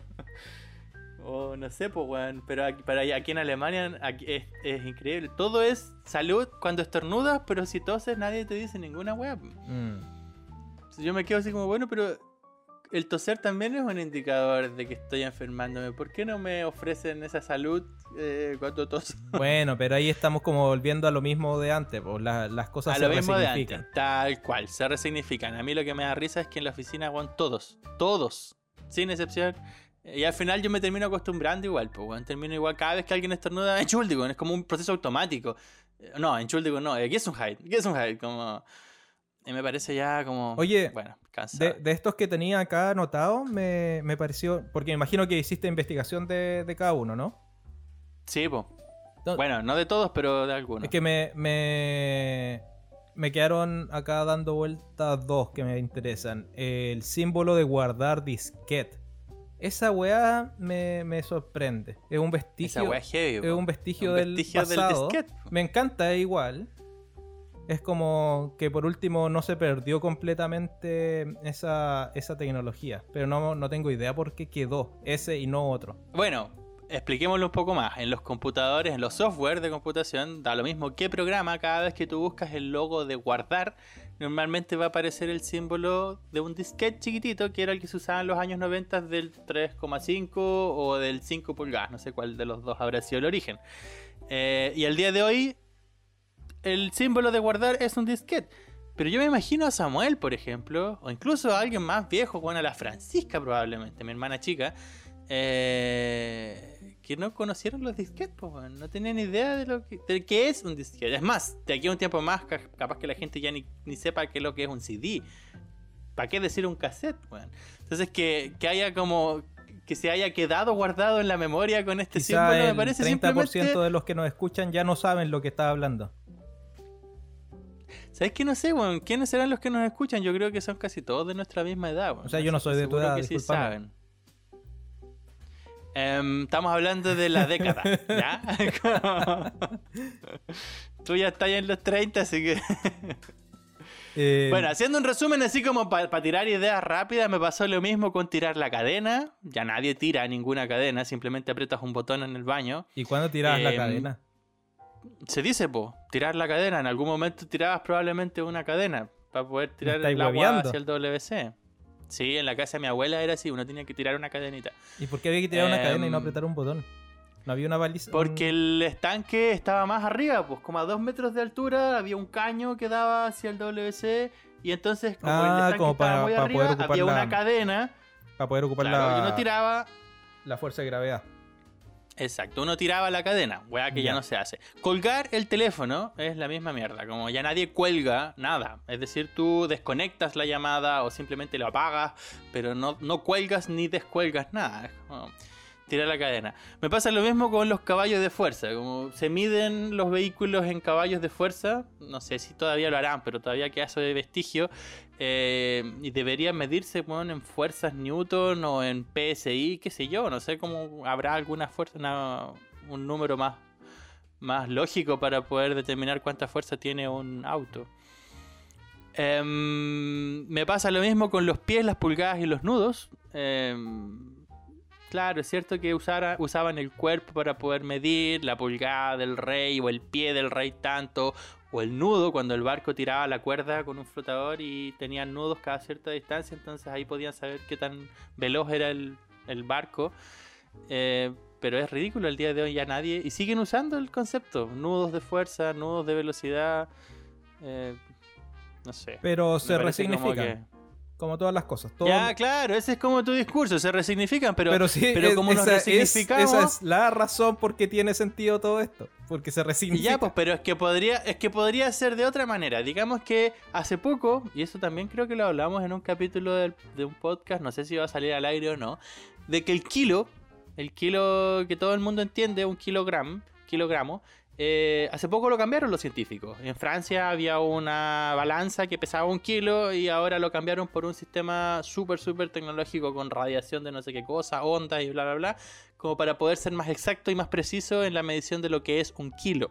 Pasa lo mismo con el metro. El metro antes de los años 50 es distinto al metro que usamos ahora. Hay un par de milímetros ahí de diferencia. Antes se utilizaba una parte de segmento del planeta y ahora se utiliza una onda electromagnética en cierta densidad de un gas o algo así. Y, y se generan esos cambios. Yo digo, ¿por qué no pueden generarse entonces los cambios para todas estas cosas que carecen de sentido? Los nombres de los días de la semana, por ejemplo. Ya nadie piensa en la Luna, en Marte, en Mercurio, en Júpiter o en Venus cuando hablamos de los días de la semana. Y sin embargo, sin embargo decimos lunes, martes, miércoles, jueves, viernes, sábado y domingo.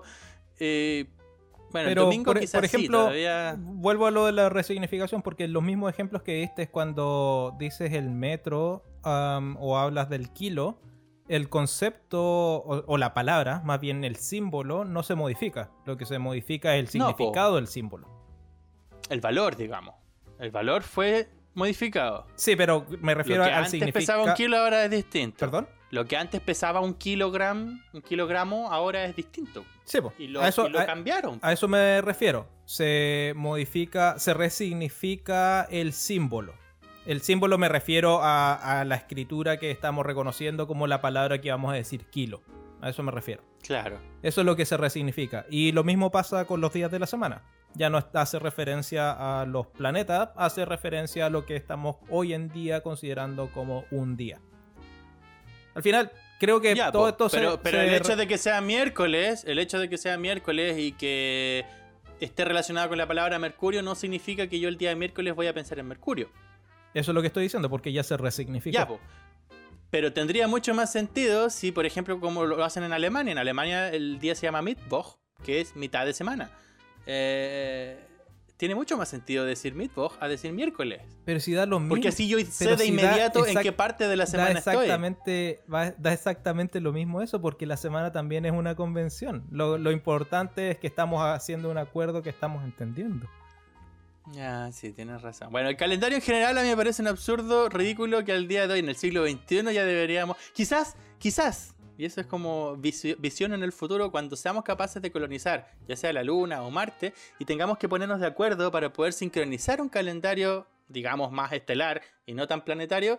Quizás ahí va a tener que llegar una fuerza política muy fuerte para decir, ok, estandaricemos el calendario y aprovechemos este momento para renombrarlo de manera más lógica. Y que ya no sea de 12 en 12, sino que sea realmente de 10 en 10, por ejemplo.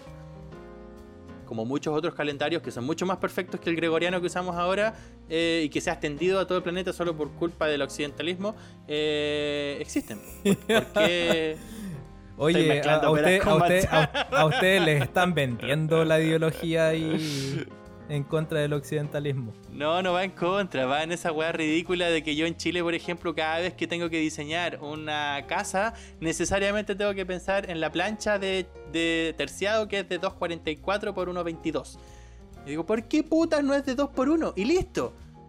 Y no, tiene que ser de 2.44 porque están las fábricas o las máquinas hechas en Estados Unidos y en Estados Unidos ocupan pulgadas y pies y no el sistema métrico decimal. Entonces sí altera la manera en cómo tú piensas, por ejemplo, la arquitectura porque tengo que pensar en sistema decimal, sistema métrico o en el sistema de pies y pulgadas y es distinto las soluciones, por ejemplo.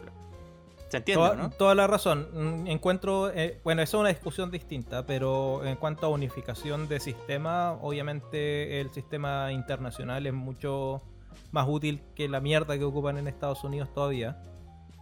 Pero, puta, no podemos hacer nada contra eso. La única que podemos hacer es a inventar máquinas que, que hagan las cosas en nuestro sistema. Ya, pues, pero se tienen que poner de acuerdo. Si al final todo es un juego Pero político. si ya no se puso de acuerdo, No. los buenos no quieren. Así es simple. Pero pueden pero se puede dar la oportunidad, ¿por qué no? Como yo aquí en Alemania, en, un proyecto que estábamos haciendo que albergaba distintas manzanas, se me ocurre decir eh, viel Apfel, eh, qué pesar, como cuántas manzanas hay, manzanas urbanas me estoy refiriendo. Y la gente me quedó mirando, y se cagaron de la risa, como que ¿qué está hablando este weón con manzanas, weón? Simio culiao. Claro, como este indio Este weón del que país está- bananero que viene, weón, que andan pensando Claro. en manzana. Ajá. Y después me puse a pensar, bueno, efectivamente nosotros usamos el concepto manzana. Y uno, pues, ¿será que las cuadras en la ciudad se parecen a una manzana? Muy pocas veces he visto manzanas cuadradas. Normalmente tienden más a lo redondo Sí. que a lo cuadrado. Eh, me puse Pero a investigar no por qué será- se le dice manzana. ¿No será que quizás donde sembraban las manzanas, los previos de manzanas, tenían esa forma? No, no era así. ¿No? Aunque en Valparaíso se le dice el almendral al almendral y mucha gente dice ¿dónde están los almendros? Bueno, pero ahí efectivamente sí habían almendros, ahora ya no están, ya están las casitas de todo el barrio en el almendral. No, yo, Em, yo lo que decía, eh, porque manzana es un término eh, español, no es chileno.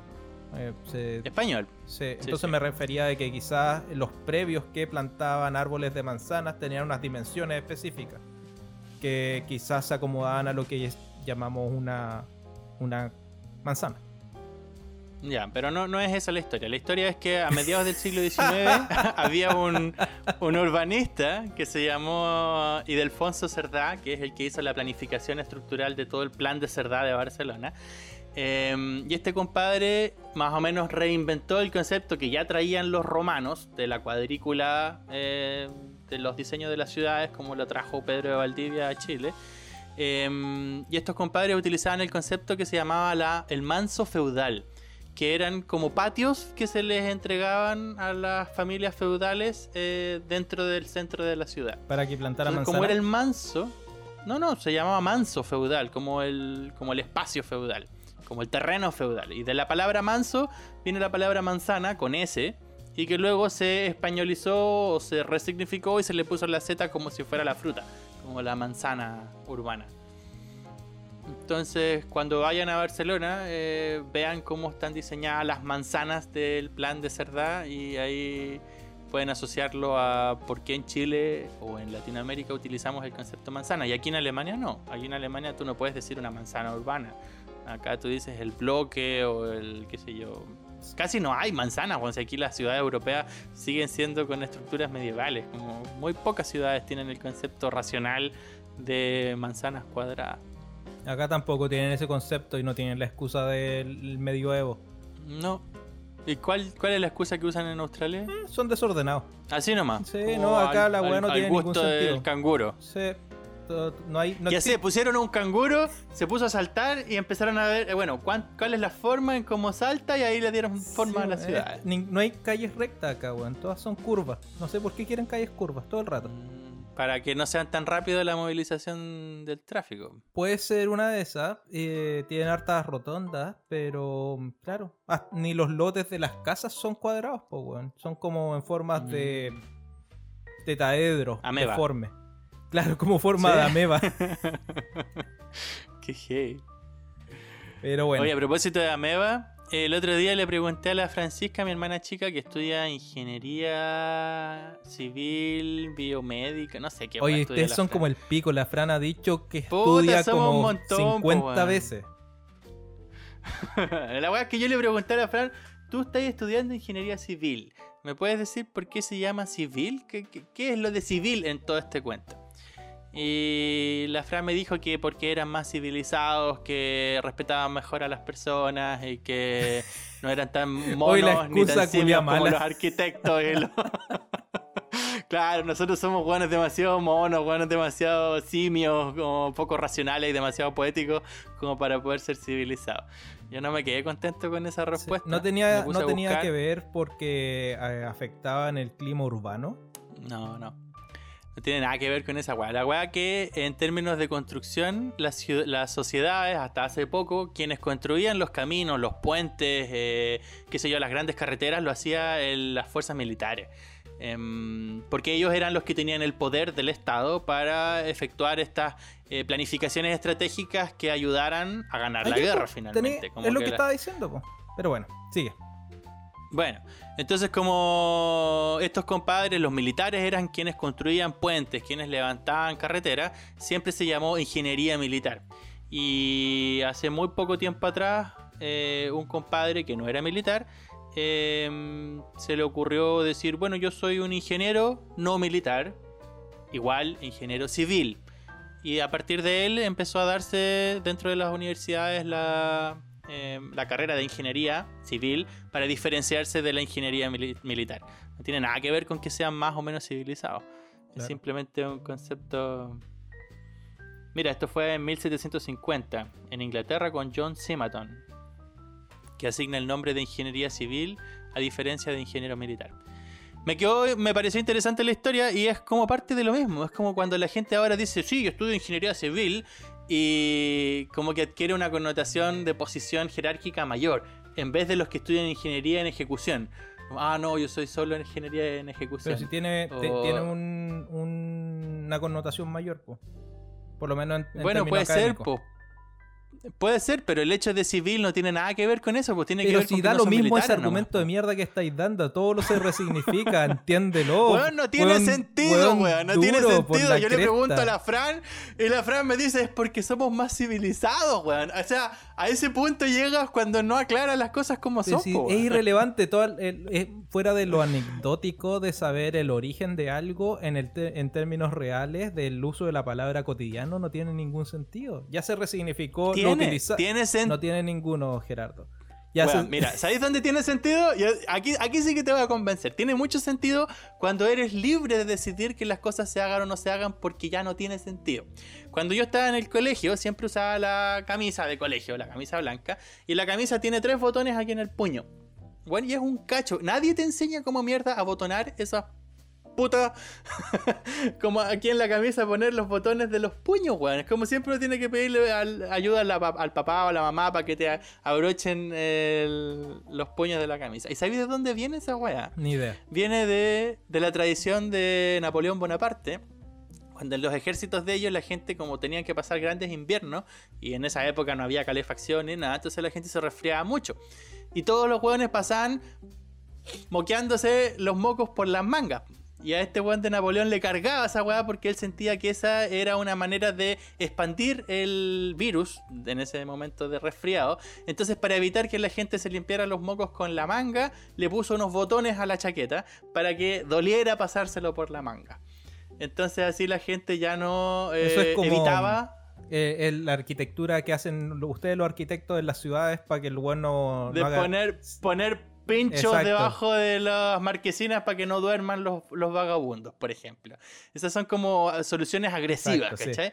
Entonces, pensar ahora en esos botoncitos del puño, para mí es una, una reminiscencia de una agresividad propia de Napoleón, que por qué mierda la tengo que estar asumiendo yo si ya han pasado 200 años, po? Como perfectamente podrían crear camisas sin esos botones y no pasaría nada. No cambia la estética, no se ve mal, qué sé yo. Es como, ¿por, por qué no me puedo preguntar, ¿tiene sentido esos putos botones al día de hoy? ¿Sí o no? Y si no, puedo cambiarlo. Ahora, si quiero resignificarlo y darle otro sentido, bueno, se lo doy.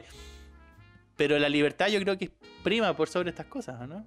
por supuesto Ahí te convencí. Te convencí. por supuesto que prima la, la libertad y en ese en este eh, el único ejemplo de una lista de 15 ejemplos que realmente tiene un sentido de de un vestigio histórico que ya carece de sentido actualmente pero es, es- sentido. y reitero en el único que le diste al clavo todos los otros No, aquí te voy a dar el último. Tengo un par Oye, más, pero, hay, no me hay que hay cerrar, Gerardo, esta Sí, entretenida sí, sí, conversa, déjame pero terminar el último, que como hoy día es domingo, weón, una weá que a mí me empelota, me empelota muchísimo, weón, es que las campanas suenan, weón, todos los domingos, weón, a las 7 de la mañana, y luego a las 10, y luego a las 12, y luego a las 4, y luego a las 6, weón, está todo el día domingo sonando las campanas, weón, y me emputece a tal punto que, bueno, lo- como lo de antes, lo relaciono con esta mierda de la religión que ha gobernado las sociedades y bla, bla, bla. Em, y me da rabia porque ya no solo carece de sentido, sino que me parece injusto. Primero no carece de sentido porque el origen de las campanas era avisar la hora en el que se da la misa y al día de hoy todo el mundo tiene reloj. Incluso tener reloj ya no tiene sentido, todo el mundo tiene celular, así que em, anunciar la hora con las campanas es un sinsentido, solo tradición. Hay que ir a la misa. y pues, segundo, ya, pero es que te suenan las campanas cada hora, si ese es el punto. ¿Y no hacen misa Como que cada te hora? dicen, no, pero en días de semana, por ejemplo, son las 4 suenan 4 campanas, son las 5 suenan 5 campanas, son las 6 suenan 6 campanas. Es decir. Oye, ¿tienen, a- ¿tienen a un Quasimodo ahí tocando la campana estos hueones o qué? Weón, es horrible, weón. eh, De verdad es una weá que a mí me empelota. Y lo que otro, lo que más allá del tema del sentido, sino de la injusticia, es que si yo, una persona privada, tengo un local comercial y quiero poner unos parlantes afuera con música todo chancho, como pasaba en Dominicana, por ejemplo, o en Haití, no puedo porque estoy sobrepasando, no sé si los 45, 50 decibeles que están permitidos en la ciudad de meter ruido. Yo estoy seguro, seguro que si agarro uno de estos aparatos, me pongo al lado de la torre de la campana y mido cuántos decibeles emiten estos compadres, bueno, superan los 100 decibeles. Bueno, ahí, Entonces, ahí te, ¿dónde queda ahí la te das norma? cuenta rápidamente cuál es el poder que tiene la Iglesia Católica en Alemania. Y ya, po. ¿Pero tiene sentido o no tiene sentido? O sea, sentido a mí que soy ateo, no. Sentido para el católico que estaba demostrando poder a la sociedad, sí, pues. Ya, pues, pero las, leyes tienen que ser igual para todos, pues. Si a mí me van a multar porque sobrepaso los 50 decibeles, ¿por qué la iglesia Y no? por eso digo que tiene sentido, po, porque la iglesia te está diciendo al ti a la cara, yo tengo tanto poder que me puedo pasar por la raja esta regla. Claro. tal cual. Ya, me quedo ahí nomás. Eh, me quedaron en el tintero la hora, el minuto, qué sé yo, los meses, el saludo de los militares, pero esa weá yo creo que todo el mundo ya lo sabe. eso ya lo hemos. No hay, no hay problema. Lo que yo sí debería aclarar antes de cerrar el capítulo, a modo de cierre. Oye, si no estáis cerrando el capítulo, estáis cerrando el bloque nomás. Ah, tenés razón. A, modo de cierre del bloque, es que mm, este ejercicio lo hicieron en la distopía de Orwell en 1984. Los compadres trataron de reducir eh, el vocabulario solamente a lo más preciso, como para que no se escaparan las ideas y que se una manera de control social y la verdad es que es ridículo. Así que todo lo que he estado diciendo hasta ahora, eh, olvídenlo. No estoy a favor de la reducción del idioma. Me parece que mientras más palabras tenga el idioma, más rico es. Eh, y esta weá del sentido, weón, si la vida tampoco tiene sentido, weón. Así que no importa mucho. Sigamos dando las gracias, sigamos dando, eh, pidiendo por favor y sigamos pidiendo perdón. Y el Entschuldigung creo que igual es bonito la weá. Muy bien. Así ya, Cherito. Ahí estamos, nos vemos en el siguiente bloque. Besitos. Ok. ¿Sabías que cada vez que tiras la cadena se consumen entre 7,5 y 26,5 litros de agua?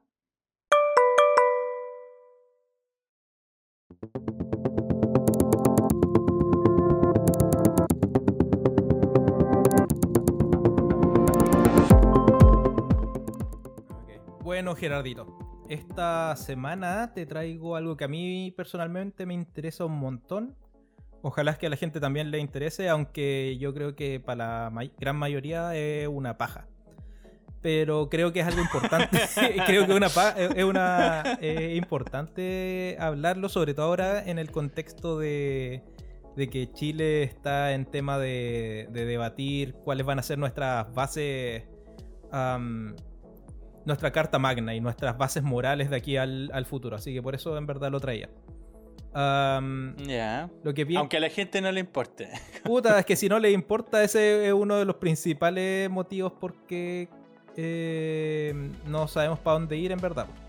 Pero bueno, lo que traigo es una breve introducción a la ética. No lo quiero hacer ni latoso, ni largo, ni, eh, ni en profundidad porque no nos va a dar el tiempo y ni tú ni yo somos expertos. Así que vamos a hacer una revisión bien por arriba por último, para dar la impresión de que hay varias formas de ver la vida y de encontrarle sentido o no a la vida. la vida no tiene sentido, Juan. Eso es lo que, eso es lo que vamos a, estar discutiendo aquí. Eh, es importante eh, saber eso. Pero bueno, como todos deberíamos saber, a lo menos creo yo, es que la ética es una de las ramas de la filosofía que se encarga de estudiar qué es lo que se debe hacer en términos de qué cosas están bien, qué cosas están mal, qué cosas están correctas, qué cosas están incorrectas. y en términos mucho, mucho más generales, se encarga de saber cuál es el sentido de la vida y qué es lo que... Claro, iba a decir lo mismo. ¿Cuál es el sentido de la vida, el universo y todo lo demás? El universo y todo lo demás. Yo creo que muchos de nuestros auditores saben muy bien cuál es la respuesta y los que no, lo, pueden comentar ahí en nuestras redes sociales. ¿Cuál es la respuesta? ¿Cuál es el sentido de la vida, del universo y todo lo de demás? la vida. Ah, pero en esta ocasión lo vamos a hablar desde el punto de vista de lo que hablan las teorías, las distintas teorías éticas. Entonces, no sé si tú tenías alguna idea más o menos de qué es la ética y qué mierda hace.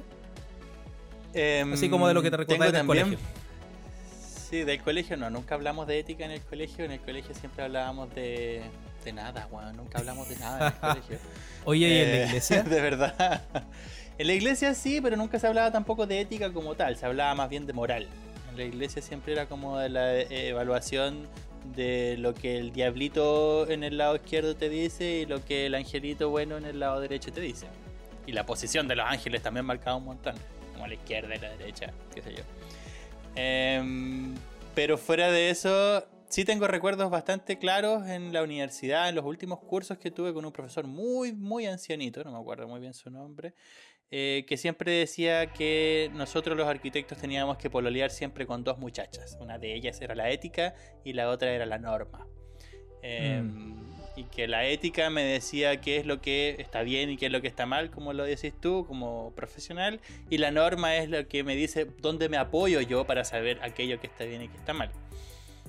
Porque sin norma, finalmente no hay ética. Oye, bien, bien sabio el. Bien sabio el caballero. Era bien sabio el viejo, era un latoso, weón, para dar clases, una paja sus clases. Pero sí aprendía esto, me acuerdo. hacía como administración o algo así, no me acuerdo. A ver si hay algún compañero de universidad que nos esté escuchando que nos pueda comentar cómo se llamaba ese querido profesor eh, tan ancianito que teníamos en la escuela. Em, sí, creo que eso es como lo que me acuerdo de aquello. Bueno, em, como para ordenar esta conversación, lo único que iba a decir es que ah, la ética se divide en, tres grandes áreas, que es la metaética, ética normativa y ética aplicada. De esas tres áreas solamente nos vamos a dedicar a la metaética, que es hablar sobre ética. Entonces, como para que no, nos metamos en esas otras que ahí es donde están todo el nido de serpiente y de discusiones grandes que se han llevado por 3.000 años. Ya, y también a propósito de esto de la significación de las palabras, ¿qué significaría entonces meta ética? ¿De dónde viene el meta? El meta es cuando hablas sobre algo. Metalenguaje es cuando hablas sobre el lenguaje.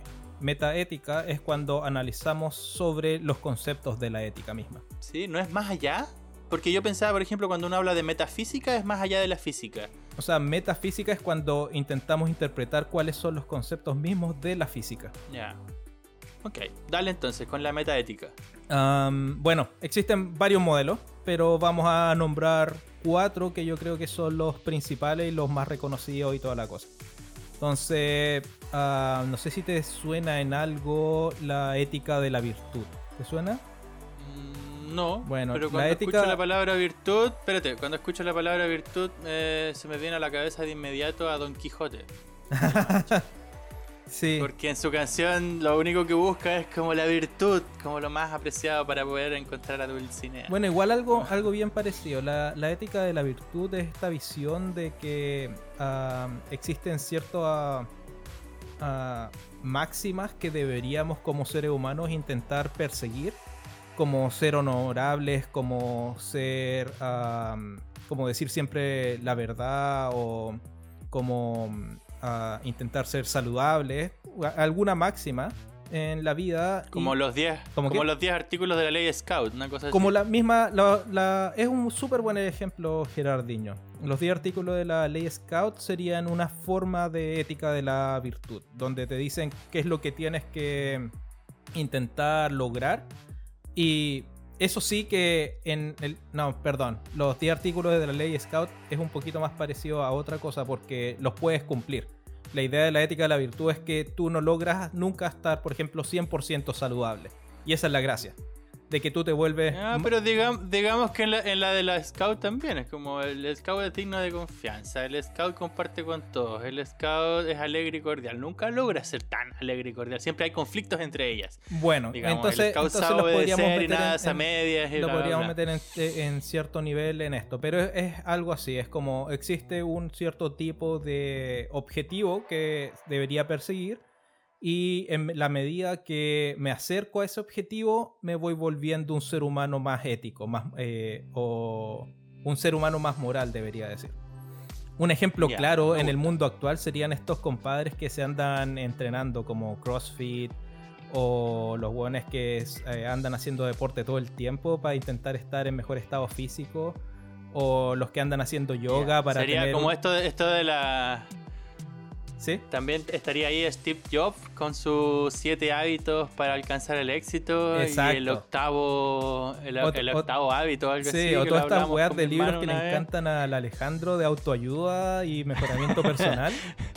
Todas esas mierdas estarían como en este enclave ético. La idea de que tú para eh, ser el alquimista, quién se robó mi queso. Pablo Coelho, todas esas weas que te una vez uno lo empieza a leer y le empiezan a dar unas ganas de vomitar, eso mismo. No, no necesariamente. Yo me acuerdo cuando chico haber leído El alquimista me pareció un libro interesante. Ahora no lo leería. Lo que en ningún caso leería sería a Cuauhtémoc Sánchez, eh, con el Juventud en Éxtasis, me acuerdo que se llama. Ah, yo no, no leía ese. Ese era medio weón. cristiano, ¿no? Weón, no solamente cristiano, sino que era una weá ñoña, pero así a cagar, weón. Que te decían que la masturbación hacía mal y que no sé cuántas weás, weón. Sí, bueno, pero están, es- lo que iba a decir es como está de moda en esta, en esta idea o en este paradigma de la ética, la idea de que uno siempre puede mejorar, uno siempre puede ser mejor. Y en cierta forma eso es lo, lo que se intenta decir, de que te- todos tenemos espacio para, para mejorar y para aprender. Ya, pero igual es cierto, ¿no? Igual podemos mejorar. Más allá de si creemos o no en estos libros de autoayuda, creo que todo siempre es perfectible. Claro, yo también creo que, que sí, pues que podemos ir mejorando dependiendo de qué es lo que queramos mejorar. Ahora, si es que eso nos lleva o no a ser seres humanos más éticos, eh, es algo que se puede ahí discutir. Pero hay quienes creen que es la única forma de encontrar ah, algún sentido para vivir. Ya. Entonces la virtud sería. Ahí a Don. Quijote con Sancho Panza buscando a la virtud. Exacto. El siguiente, el siguiente puntito que yo creo que es lo que a ti más te va a identificar es lo que se llama la escuela consecuencialista. Que eh, más que poner un objetivo que yo tengo que buscar y conseguir, acá lo que se pone es en discusión cuáles son las consecuencias de los actos mismos. Entonces, el típico ejemplo que podemos dar, no sé si lo habéis escuchado, probablemente sí, el del compadre mm, que ve que hay un tren que se va aproximando a cinco hueones que están en la... No sé por qué estos cinco hueones van a estar en la línea del tren, hay que ser muy saco de pelota. Amarrados, ¿cierto? Sí. Estaban amarrados en la línea Claro, del tren. pensemos que Sí. están amarrados. Hay, hay, hay varias, hay varias eh, versiones de esto. A veces están mirando como unos patos o cualquier cosa. Y pensar de que uno tiene la capacidad de apretar la, la manilla y cambiar la dirección del tren. Y en el otro lado va a haber un ah, una sola persona. Sí. Entonces, la- en, en definitiva, lo que hace ver es qué, decidirías tú. ¿Decidirías ah, atropellar a cinco personas o decidirías atropellar a, una sola persona? ¿Cuál es la decisión? Y ahí creo que eh, le agregaban eso, de que esa persona es un familiar. Entonces, ¿cómo valoras tú si esa persona que es familiar vale más que cinco personas desconocidos o cinco personas desconocidos solo por ser cinco en número es mayor y más valor que al matar a solo uno que es tu familiar conocido? Claro, No este sé. experimento moral tiene, tiene varias consecuencias. Pero, por ejemplo, sin pensar en que es un familiar, ¿cuál sería tu respuesta? Si te hubiese que Matar a uno. matar a una sola persona. Y si es que fuese un familiar. Mato a los otros cinco. O sea, un familiar vale más que cinco personas para ti. De todas maneras. Y si es Hay que un montón de gente que se está muriendo en la China, weón, en qué sé yo, en otros lados y no me importa.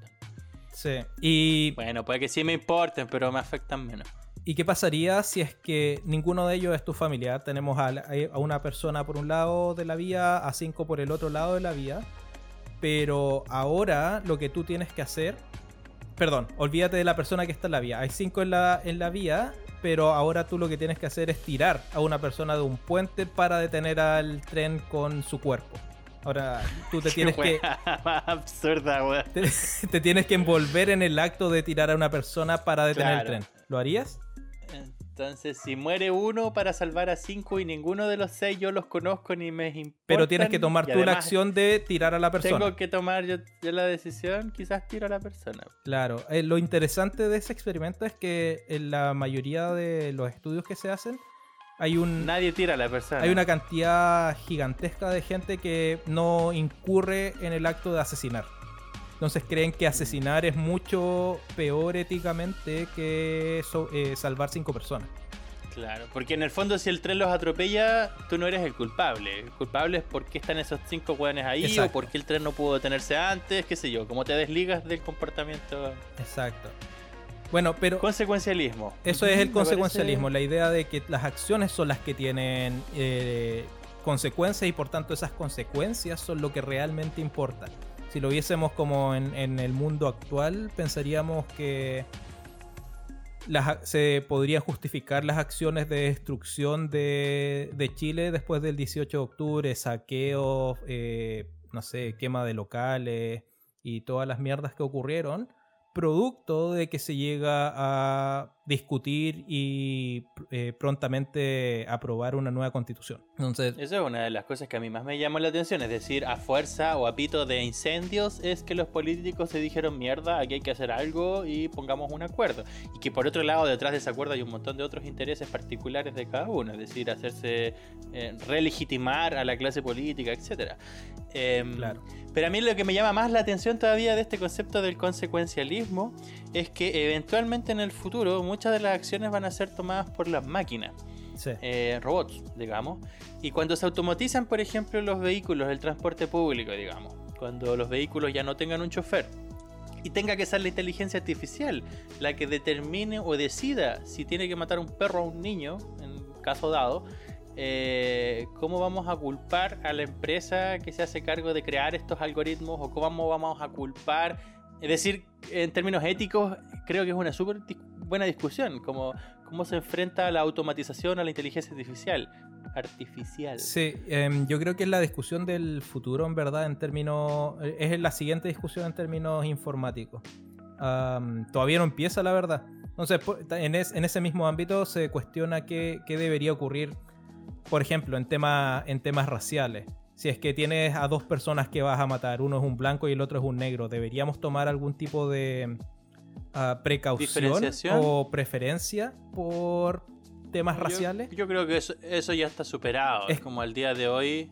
Bueno, no está superado al superado. 100%, pero el camino es que de aquí a un par de Pero es siglos, que pien- ojalá menos, piensa, ya esté superado. Piensa en las significancias, como por ejemplo si a la máquina le dices vas a tener que, eh, pensando que los, los, los porcentajes de salvar a uno o lo- los la probabilidad es exactamente la misma entre los dos individuos, la máquina va a tener que tener un código escrito que va a decir, ok, en esta situación y solo en esta situación mata al blanco, o en esta situación y solo en esta situación mata al negro. Y Ya, pero quien tome la decisión de decirle a la máquina lo que tenga que hacer va a ser súper aporreado en términos sociales. Es decir, pero e- esa discusión va a tener que darse en algún momento. Exacto. El otro día estuvimos en un, en un carrete con unos amigos y apareció una discusión súper interesante, también a propósito del tema de la ética y el consecuencialismo. Es que aquí en Alemania eh, tú vas al Ausländerbehörde, que es el- la, la oficina de extranjería, ¿Ya? y cuando necesitas eh, renovar tu pasaporte o el permiso de residencia, etcétera, normalmente te piden una foto. Una foto y además tiene que ser una foto biométrica con unas eh, especificaciones bien especiales como del tamaño, la forma, qué sé yo. Tú no puedes ir a cualquier fotógrafo que te tome la foto. El asunto es que hay unas maquinitas que toman la foto en estas oficinas. Ahora con el corona están todas cerradas, pero hasta hace poco seguían abiertas estas, estas eh, cabinas fotográficas. Y estas cabinas fotográficas están eh, diseñadas o configuradas para que el contraste entre el fondo y la cara esté hecho en un promedio de luz y de enfoque con una persona blanca, porque mayoritariamente la sociedad alemana es de piel blanca Claro. rubio, etc. Entonces la el cuestionamiento era ese, que esta máquina, una persona de piel oscura, negro digamos, se colocó frente a la máquina y la máquina no reaccionaba. Como no enfocaba, porque no podía encontrar el punto de contraste entre el fondo, que es blanco, y la cara, que es tan negra. Simplemente se volvió loco y no tomaba la puta foto. El compadre estuvo ahí media hora intentando, intentando, llamó al guardia de seguridad, fue un- una persona de administración y dijeron, lo siento, la cámara no puede tomar fotos a personas tan de piel tan oscura como usted, porque la cámara no es capaz de poner el punto de enfoque en el pixel adecuado con el color adecuado Claro. porque usted tiene la piel muy oscura. Compadre, weón, se enfureció y dijo, esta mierda es, es discriminación racial, weón. En pleno siglo XXI, en, ple- en plena Alemania, donde promueven, qué sé yo, la tolerancia, y más aquí en Friburgo, donde son todos tan verdes y tan ecológicos y tan... Sí, pues ese fue el cagazo del weón de que insta- instaló la Claro, cámara y dijo, oye, esto lo puedo programar de esta forma y listo. Y nadie se preguntó si es que la weá ten- es- estaba a prueba de fallo. Y como vivimos en una sociedad donde hay una burocracia tan grande y una de las particularidades que tiene la burocracia precisamente es la eh, división de la responsabilidad, es decir, distribuir lo que más se pueda la responsabilidad, ya no recae solo en una persona, porque probablemente fue un departamento de tecnología, weón, instalado en Hamburgo, quién sabe dónde, que dijo ya, vamos a hacer una prueba de 200 personas para que la máquina funcione, o de 500, qué sé yo, y probablemente 500 personas eran todos blancos. Quizás en Hamburgo no tenían gente de piel oscura para probar la máquina. Entonces Claro. los compadres tampoco lo estaban haciendo con mala intención, simplemente era el medio con el que contaban. Claro. Y al día de hoy se discute de que esta máquina es una máquina racista.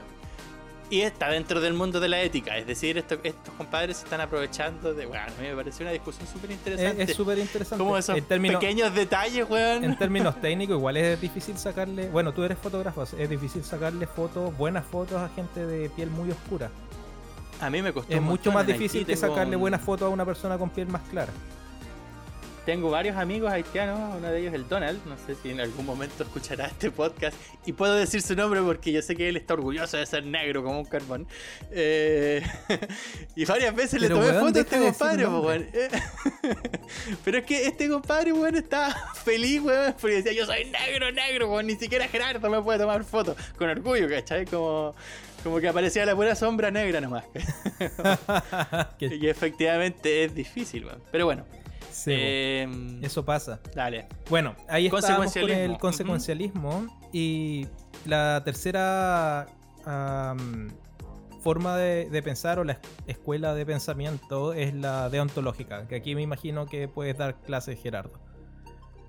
La deontología es la idea de que existen un cierto número de reglas ya establecidas en el universo y nuestro objetivo como ser humano es simplemente eh, saber cuáles son y después seguirlas. En ese, en ese universo están A ver si las religiones, por ejemplo, que te dan un cierto número de reglas que- reveladas a ti por revelación divina o lo que sea. Y después lo único que tú tienes que hacer como ser humano para ser un ser humano ético y moral es seguir esas reglas. Y después de eso tienes entrar al cielo o a donde quiera que esa religión te lleve. Yo también pondría en este, en este mismo saco la- las ideologías, cualquier tipo de ideología, el feminismo, el comunismo, el racismo, si es que es una ideología todavía. Cualquier ideología porque tienen pensamiento dogmático y ese dogma en sí mismo es una regla dura que tienes que seguir y si no la sigues te transforma en un monstruo moral. Ya. Pero en ese sentido, porque ahí me lo estáis planteando como ontológico, y no tengo idea qué significa la palabra. em, pero me puedo imaginar que tiene que ver con. eh, ya, como la metafísica de la rama de la filosofía. Bla, bla, bla, no importa. Así como lo explicaste tú, es eh, normas dadas, ya sea Sí. por Dios o por la naturaleza. En el caso de que sean por Dios, tendríamos ahí a un Abraham, eh, o a un Moisés, o no sé quién chucha fue el que subió al monte Sinaí y esperó que Dios le entregara las tablas de la ley. Y las escribió con rayos, con, le- con letra Time New Roman en estas tablitas. ¿En serio? y eran 10 ¿Fue. Time New Roman? Sí, pues. Si de ahí viene Time New Roman, pues la nueva Roma. Ah, no tenía idea. Y fue con un rayo. Un rayo, sí, un rayo que venía por Zeus. O bueno, yo creo que Dios, Yahvé, le tuvo que pedir a Zeus un rayo prestado para poder escribir las tablas de la ley. Bueno, no sé. Sí, La verdad es que fue por inspiración divina y una de ellas dice honra a tu padre y a tu madre, no mirarás con malos ojos la mujer de tu hermano y bla, bla, bla. Eh, no matarás, no robarás, qué sé yo, como estos 10 artículos que tratan de regular la sociedad. Yo varias veces me cuestionaba eso cuando era chico porque vivía en una familia muy, muy religiosa. Decía, ¿por qué, ¿por qué mierda Dios nos tiene que entregar estas leyes eh, si nosotros tenemos la inteligencia suficiente para darnos cuenta de cuáles son los actos que como consecuencia tienen eh, eh, reacciones negativas? Si mato a alguien, esa persona se muere. Por- bueno, es como, Porque no te, porque no te das cuenta, po. Por ejemplo. claro, ¿por qué no me da cuenta? por ejemplo, la, la Biblia en alguno de sus escritos, en el Viejo Testamento, dice que tienes que golpear a tu mujer si se porta mal contigo. Y hoy en día, en una sociedad moderna, eso no lo aceptamos. Y eso significa que No. en una sociedad moderna, producto de que no confiamos en la ley, o, o producto de que no confiamos en las religiones, perdón, ah, nos volvemos menos éticos. Hoy en día, la mayor cantidad de los pueblos occidentales cree que las mujeres deberían tener los mismos derechos que el hombre. Mientras que la revelación divina nos dice que es todo lo contrario. Entonces ahí nos vemos enfrentados. Claro, pero ahí viene mi tema. Ahí viene, ahí viene. Volvemos al mismo punto del bloque anterior. Cuando las cosas tienen o no tienen sentido porque se resignifican y tú me dices que no importa la resignificancia, yo digo que sí que se importa saber cuál es el origen para darle el sentido nuevo a las cosas. Por ejemplo, si la Biblia decía antes que qué sé yo, que no me podía casar con alguien más porque al casarnos hay un vínculo divino, que es lo que creen más o menos los cristianos, Em, entonces, por consecuencia, no puedo estar a favor de una ley de divorcio. Y eso, eh, si generas mayoría por poder popular, eh, regulas el comportamiento de una sociedad completa. Y las sociedades de a poco van ido cambiando en sus cuerpos legales, precisamente porque el poder de la Iglesia Católica ha ido disminuyendo en esos aspectos. Claro. Pero mi punto es que. ¿Cuál era mi punto? No sé, pues, weón, ¿qué está? No sé qué estáis hablando. Pero me diste una, buena idea con quería, eso. Quería, quería argumentar algo. De que se resignificaban las cosas, algo por el estilo. Ah, claro, la importancia de saber de dónde vienen las cosas. Es decir, cuando yo sé de dónde viene algo, puedo saber hacia dónde va a ir. Es decir, si yo dibujo una flecha, es más fácil entender la flecha cuando veo el origen y la dirección que si no tengo ningún origen ni ninguna dirección. Es como. Entonces, eso lo, lo. Ah, mi punto era ese. ¿Qué pasa, por ejemplo, cuando ya no tengo un dios? Pero sí creo, pero sí creo que eh, existe la naturaleza en sí misma. Como que la naturaleza, producto de un proceso de evolución, eh, ha desarrollado un cerebro que es capaz de entender la ética de cierta manera. Es decir, como que si hubiesen normas naturales. Como la gente cuando habla de los derechos humanos, por ejemplo. Mucha gente dice, sí, esto es casi natural. Yo a veces me cuestiono si es así, pero... Eh, ¿Cachai para dónde voy o no? me estoy yendo por las ramas. sí, no, Sí, no, no me estaba refiriendo porque te estaba escuchando cortado, pero estaba esperando a, que terminaras tu punto. Eh, sí, pues, te encuentro toda la razón. Eh, eso entra, de hecho, dentro de, la discusión consecuencialista. La idea de saber cuáles son... Ah, espera, vuelvo atrás. Uno de los problemas de la deontología y uno de los problemas de la ética de la virtud es que tienen un número de reglas establecidas que no pueden cambiar por absolutamente nada. Entonces, cuando Dios te entrega una regla, esa regla no la puedes cambiar en el futuro dependiendo del contexto o dependiendo de si adquieres nueva información o dependiendo de absolutamente nada, porque esa regla ya es la verdad. Lo mismo pasa con la ética de la virtud. Cuando entendemos cuál o aceptamos que alguno, algún objetivo es virtuoso, como por ejemplo ah, la salud, mantener la salud es, virtuoso. Da lo mismo lo que haga o cualquier información que obtengamos en el futuro, nunca va a dejar de ser una virtud. De las tres que hemos nombrado, de la ética de la virtud, el consecuencialismo y la deontología, el consecuencialismo sí te permite modificarte con respecto a la información que obtienes. Si es que en el futuro nos damos cuenta de que la mejor forma de criar eh, mujeres que sean buenas para la sociedad es pegándole, les vamos a pegar a las mujeres. Aunque parezca ridículo, pero ese es el tipo de, cosas que permitiría el consecuencialismo. Dependiendo de la información que tengamos, eh, vamos a modificar nuestras actitudes uh, éticas. Un, ejemplo que, por ejemplo, eh, que ya sabemos en estos momentos. en los años 50 se, se, hizo un estudio con gente que tenía cáncer a la próstata. Y en esa época tenían que meterles unos tubos por eh, el ano para poder hacer el tratamiento. Y sucede que se empezó a estudiar, e, era un, como no existía un buen método de anestético, ah, era un procedimiento súper traumático y se, yo creo. Y se comenzó pues. y se estudió cómo minimizar el trauma que le generaba a los hombres hacer ese procedimiento.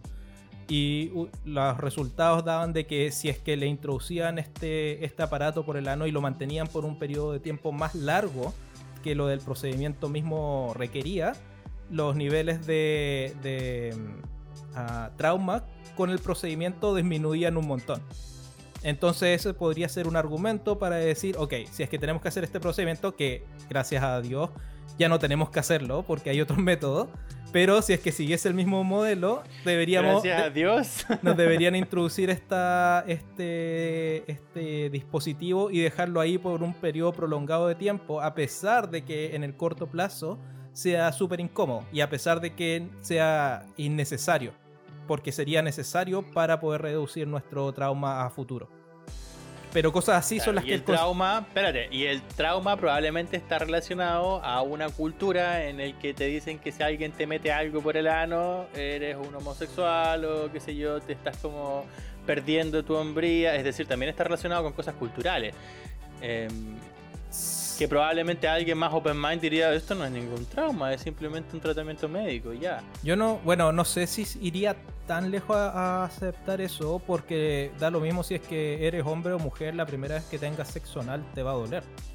Y la mayoría... Ah, bueno, yo no sé, pues no he, tenido nunca hasta ahora sexo anal. Hay algunas cosas que me llaman la atención, de hecho también podríamos promoverlo como parte de un bloque, no sé si de controversia, pero me parece un tema súper interesante. Em, pero claro, no tengo la experiencia para poder decir. Claro, yo, yo creo que va más a que es la primera vez que les introducen algo y yo creo que tiene que ver con la primera vez que experimenta algo, genera una especie de rechazo psicológico contra eso que te está generando dolor. Ahora, si es que mantienes ese dolor por un periodo más prolongado de tiempo, tienes un espacio ahí para acostumbrarte a la experiencia y no generar un, como una connotación tan negativa a la experiencia misma. Claro. Bueno, eso sería entonces para mí una de las grandes ventajas del consecuencialismo es que tiene esta capacidad de ir resignificándose con el tiempo. Mientras mejor evidencia tengamos, más acertado se puede volver, como tú lo estabas expresando. Y finalmente, pero en términos de la ontología es el nihilismo. ¿Cómo? A ver, pero te pasaste del consecuencialismo al ontológico. Sí. De ontológico. Y ahora vamos a pasar al nihilismo. Ya, ahora sí entendí. Ya, pues el último puntito que iba a tocar es el nihilismo, que mm, es este, esta forma de pensar que niega la existencia de algún sistema moral, niega la existencia de ataduras éticas y que nos deja a la deriva de la ambigüedad moral y nos dice que cualquier cosa que hagamos da exactamente lo mismo porque en términos universales no tenemos herramientas para decidir qué cosa está bien y qué cosa está mal.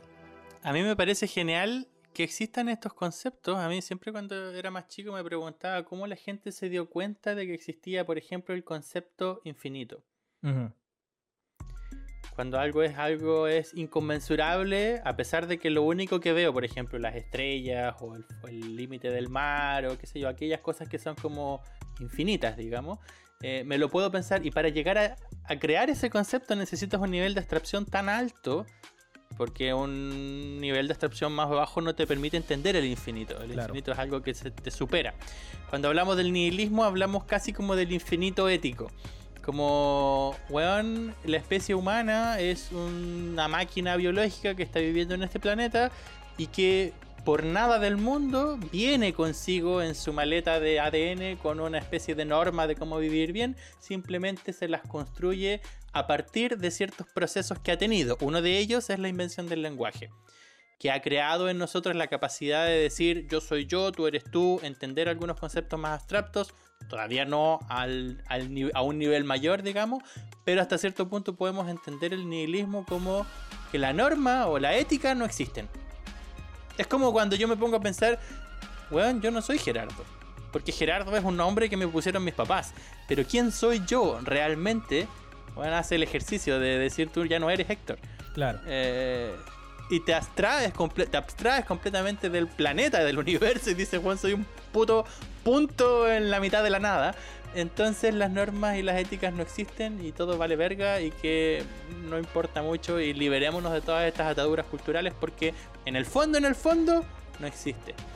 Claro, el, último, en última instancia, y eso me gustaría recalcarlo, porque el nihilismo, no sé cómo lo, interpretas tú, pero creo que se está poniendo harto, harto de modo, sobre todo con los grupos más jóvenes.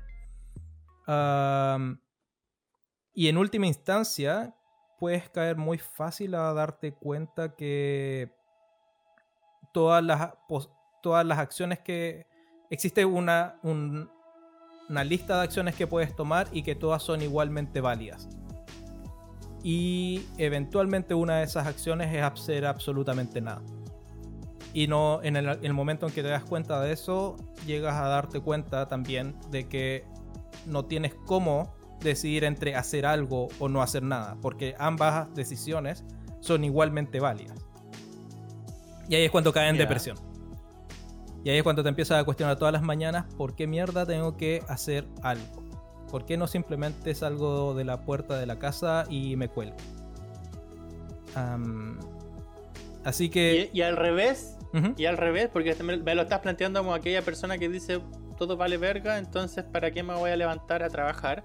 ¿O para qué me voy a levantar a buscar, conseguir comida o qué sé yo, ir a hacer un asado o compartir con mis amigos al final nada vale nada? Exacto. Pero y al revés. Entonces, ¿de dónde vienen las motivaciones que te movilizan, por ejemplo, a levantarte todas las mañanas, a poder cambiarle el pañal al niño, a lavar los platos, a lavar la ropa? Como al revés también, ¿cuál sería entonces el motor? Exacto. Y eso, eso, es, eso es lo que estamos hablando. ¿Cuál es ese motor? En el linismo diríamos que no existe tal motor. Mm. En, e- en el- en el- la ética de la virtud, el motor sería ser una mejor persona. La virtud. Exacto. claro, en, el, virtud. en el consecuencialismo sería el que si es que no te levantas a hacer las cosas, van a existir consecuencias. Tu hijo se va a morir de hambre, va a tener frío o no sé. Y en la deontología sería que Dios te Dios te va a comanda a, que hagas algo. O tu ideología te comanda Claro. que hagas algo. Ahí yo creo que ¿Y queda qué pasa? No hay, no, hay, no hay otro que también lo conversamos una vez cuando hablábamos sobre Dark, eh, que sería como la hiper, eh, el hiperdeterminismo newtoniano, digamos que, que desde el origen del universo explotó el Big Bang, hizo que cada partícula tomara un rumbo y que si fuéramos capaces de calcular con una super, super, super gran computadora eh, a dónde va a dar cada una de estas partículas, eh, podríamos también decir cada una de nuestros actos y decisiones son parte de ese juego mecánico del universo, un hiper, hiperdeterminismo. Imposible de calcular al día de hoy, pero y que al final da lo mismo lo que decidamos porque ya está predeterminado por una mecánica newtoniana. Sí, yo creo que eh, esa es una forma extrema de, de nihilismo. Porque lo que estás diciendo ahí es ¿cierto? que da lo mismo la decisión que yo estoy tomando, esto está completamente determinado desde antes. Y cier- en cierta forma el nihilismo también deriva del entendimiento de la física. Al darnos cuenta de que podemos determinar el movimiento de los planetas o saber eh, cómo se comporta la gravedad y cómo se comporta el universo en sí mismo, nos damos cuenta de que son reacciones de reacciones y eventualmente cada decisión que yo esté tomando también es una reacción de algo que sucedió antes. Entonces yo en verdad no tengo libre albedrío para estar tomando tal decisión, sino que estoy compuesto de un matojo de consecuencias en, que ocurrieron a nivel universal que lleva a que yo te- tome cierta decisión. Así que mi decisión no es mi, mi propia decisión, mi decisión No fue tuya, tomada po, hace miles de millones de años. Yo simplemente soy la marioneta que las lleva adelante. Y cuando llega a pensar eso dice, ok, prefiero ver los Teletubbies. Claro. O votar por Donald O Trump. votar por Donald Trump. bueno, eh, Sí. eso nomás, no quiero seguir dando la lata con esto. Eh, sí, solamente dar un, un pequeño, mm, una pequeña recomendación. Hay una serie en Netflix muy muy buena que a mí me encantó que se llama ah, The Good Place. No sé si se traducirá como El Buen Lugar o algo así. Ah, es una serie de comedia bien ligera, pero que cada capítulo te intenta poner en algún tipo de ah, problema ético y te lo intenta resolver. Ah, está muy bien escrita. eh, tres de los escritores son filósofos bien reconocidos, así que está súper, súper bien hecha esa serie. Si es que alguien tiene ganas de pasar un buen rato cagándose la risa con este tipo de problemas, eh, está muy buena. Me parece genial. Oye, yo también quiero recomendar algo a propósito de las no, recomendaciones. tú Ya, pues bueno, una película que es fantástica. No, no es fantástica, en realidad es una película súper aburrida. ¿Y para qué la hay a recomendar Em, entonces? La voy a recomendar porque aquel- aquella persona que se interese por este tema de la ética, creo que sería bueno que la vea solo porque hay un momento en la película en que a mí me dejó choqueado desde los 6 años. Y a partir de ese momento siempre pienso en esa película y... Es pie pequeño. em, ¿hmm? Estamos hablando de pie pequeño. Pie pequeño, o sea, también me marcó. no, era otra película. Se llama La máquina del tiempo. De. mm, ¿Cuál era el apellido de este compadre? George Well. Orson J. Welles. George Well. Wells, Orson Welles. algo así. No es Orson, es J. G. Well, Ok. el creador de esta película. Es una de las primeras películas que hablan sobre el tema de la máquina del tiempo. Y hay una escena al- casi al final de la película en que hay una tipa que está, caía en- está en un río tomando sol y de repente se cae al río. Y el compadre que está ahí, que viajó por el tiempo, llegó al futuro, se da cuenta de que nadie reacciona porque la tipa está en el río y a punto de morirse, que él es el único que dice, mierda, hay que salvarla. Y todo el resto se quedan así como, ¿y a este weón qué le pasa? ¿Por qué la salva? Claro. Eh, ese gesto a mí me marcó un montón en términos de entender la ética, porque, claro, uno podría preguntarse, mierda, hay que salvar a alguien, como el caso que pusiste tú del, del Del tren y qué sé yo. Y en un hipernehilismo uno podría decir, eh, no, po, ¿por qué hay que salvarla si, si la vida entera te lleva a eso? Es como simplemente Claro. deja que se muera y, Si se muere y tómate la muerte de otra manera. Es como, Claro. Claro, la gente tiene que morir. Algunos nacen, otros mueren. Y es como, como planteárselo, no porque creo que haya que dejar morir a la gente. Ahora, ejemplo, igual bajo, eh, en ese no momento de que- la película, los hueones habían regresado en términos cognitivos. No es como que habían avanzado moralmente, habían retrocedido. No, para nada. Fue un retroceso eh, evolucionario, Sí. una cosa como de ir para atrás Claro. en ese aspecto. Mi punto es que mucha gente que ahora promueve, por ejemplo, que con el corona, weón, dejen que la gente vieja se muera y no pasa nada. Como, weón, ya, ya que no hayan utilización de mascarillas ni de Sí, distanciamiento, más, dejen que el virus haga lo que tenga que Después, ¿quién hacer. te va a cocinar el asado o hacer la, la cena del día domingo, weón, si no tenía abuelita? No sé, pues, weón, pero hay gente que piensa así. Yo he visto un montón de, de- de manifestaciones aquí, como de gente que está en contra de las medidas del corona. Y creo que este punto aquí es clave. Como la ética juega un rol súper importante para saber cómo se decide qué medidas tomar frente a una pandemia, frente al tema del trabajo, frente al mercado, frente. Sí. yo, es como engloba casi todo nuestro Sí. comportamiento humano. Correctamente. No. Y a eso solamente añadirle que, que es súper importante con respecto a, a la nueva constitución que se va a escribir. Porque una de las cosas que vamos a intentar poner, por ejemplo, para poner en, en perspectiva, en una de las antiguas constituciones, no sé si se- fue la de 1908, aparecía de que Dios era eh, importante, o una de las discusiones fue si es que queríamos seguir siendo confesionalistas o no. Uy. Heavy, pasó? ¿no? No, no, heavy, heavy que quieran que alguien pro- quiera proponer eso. No, no, lo- lo- no estoy, ojalá que no pase, pero lo que estoy diciendo es que dependiendo de la visión que tengamos, es el cómo vamos a construir eh, la visión de una nueva constitución. Entonces es importante saber en términos primarios qué visión, eh, qué proyección ética es la que yo sí tengo, para después empezar de ahí a hilar qué cosas sí creo y qué cosas no creo. Así que ahí estamos.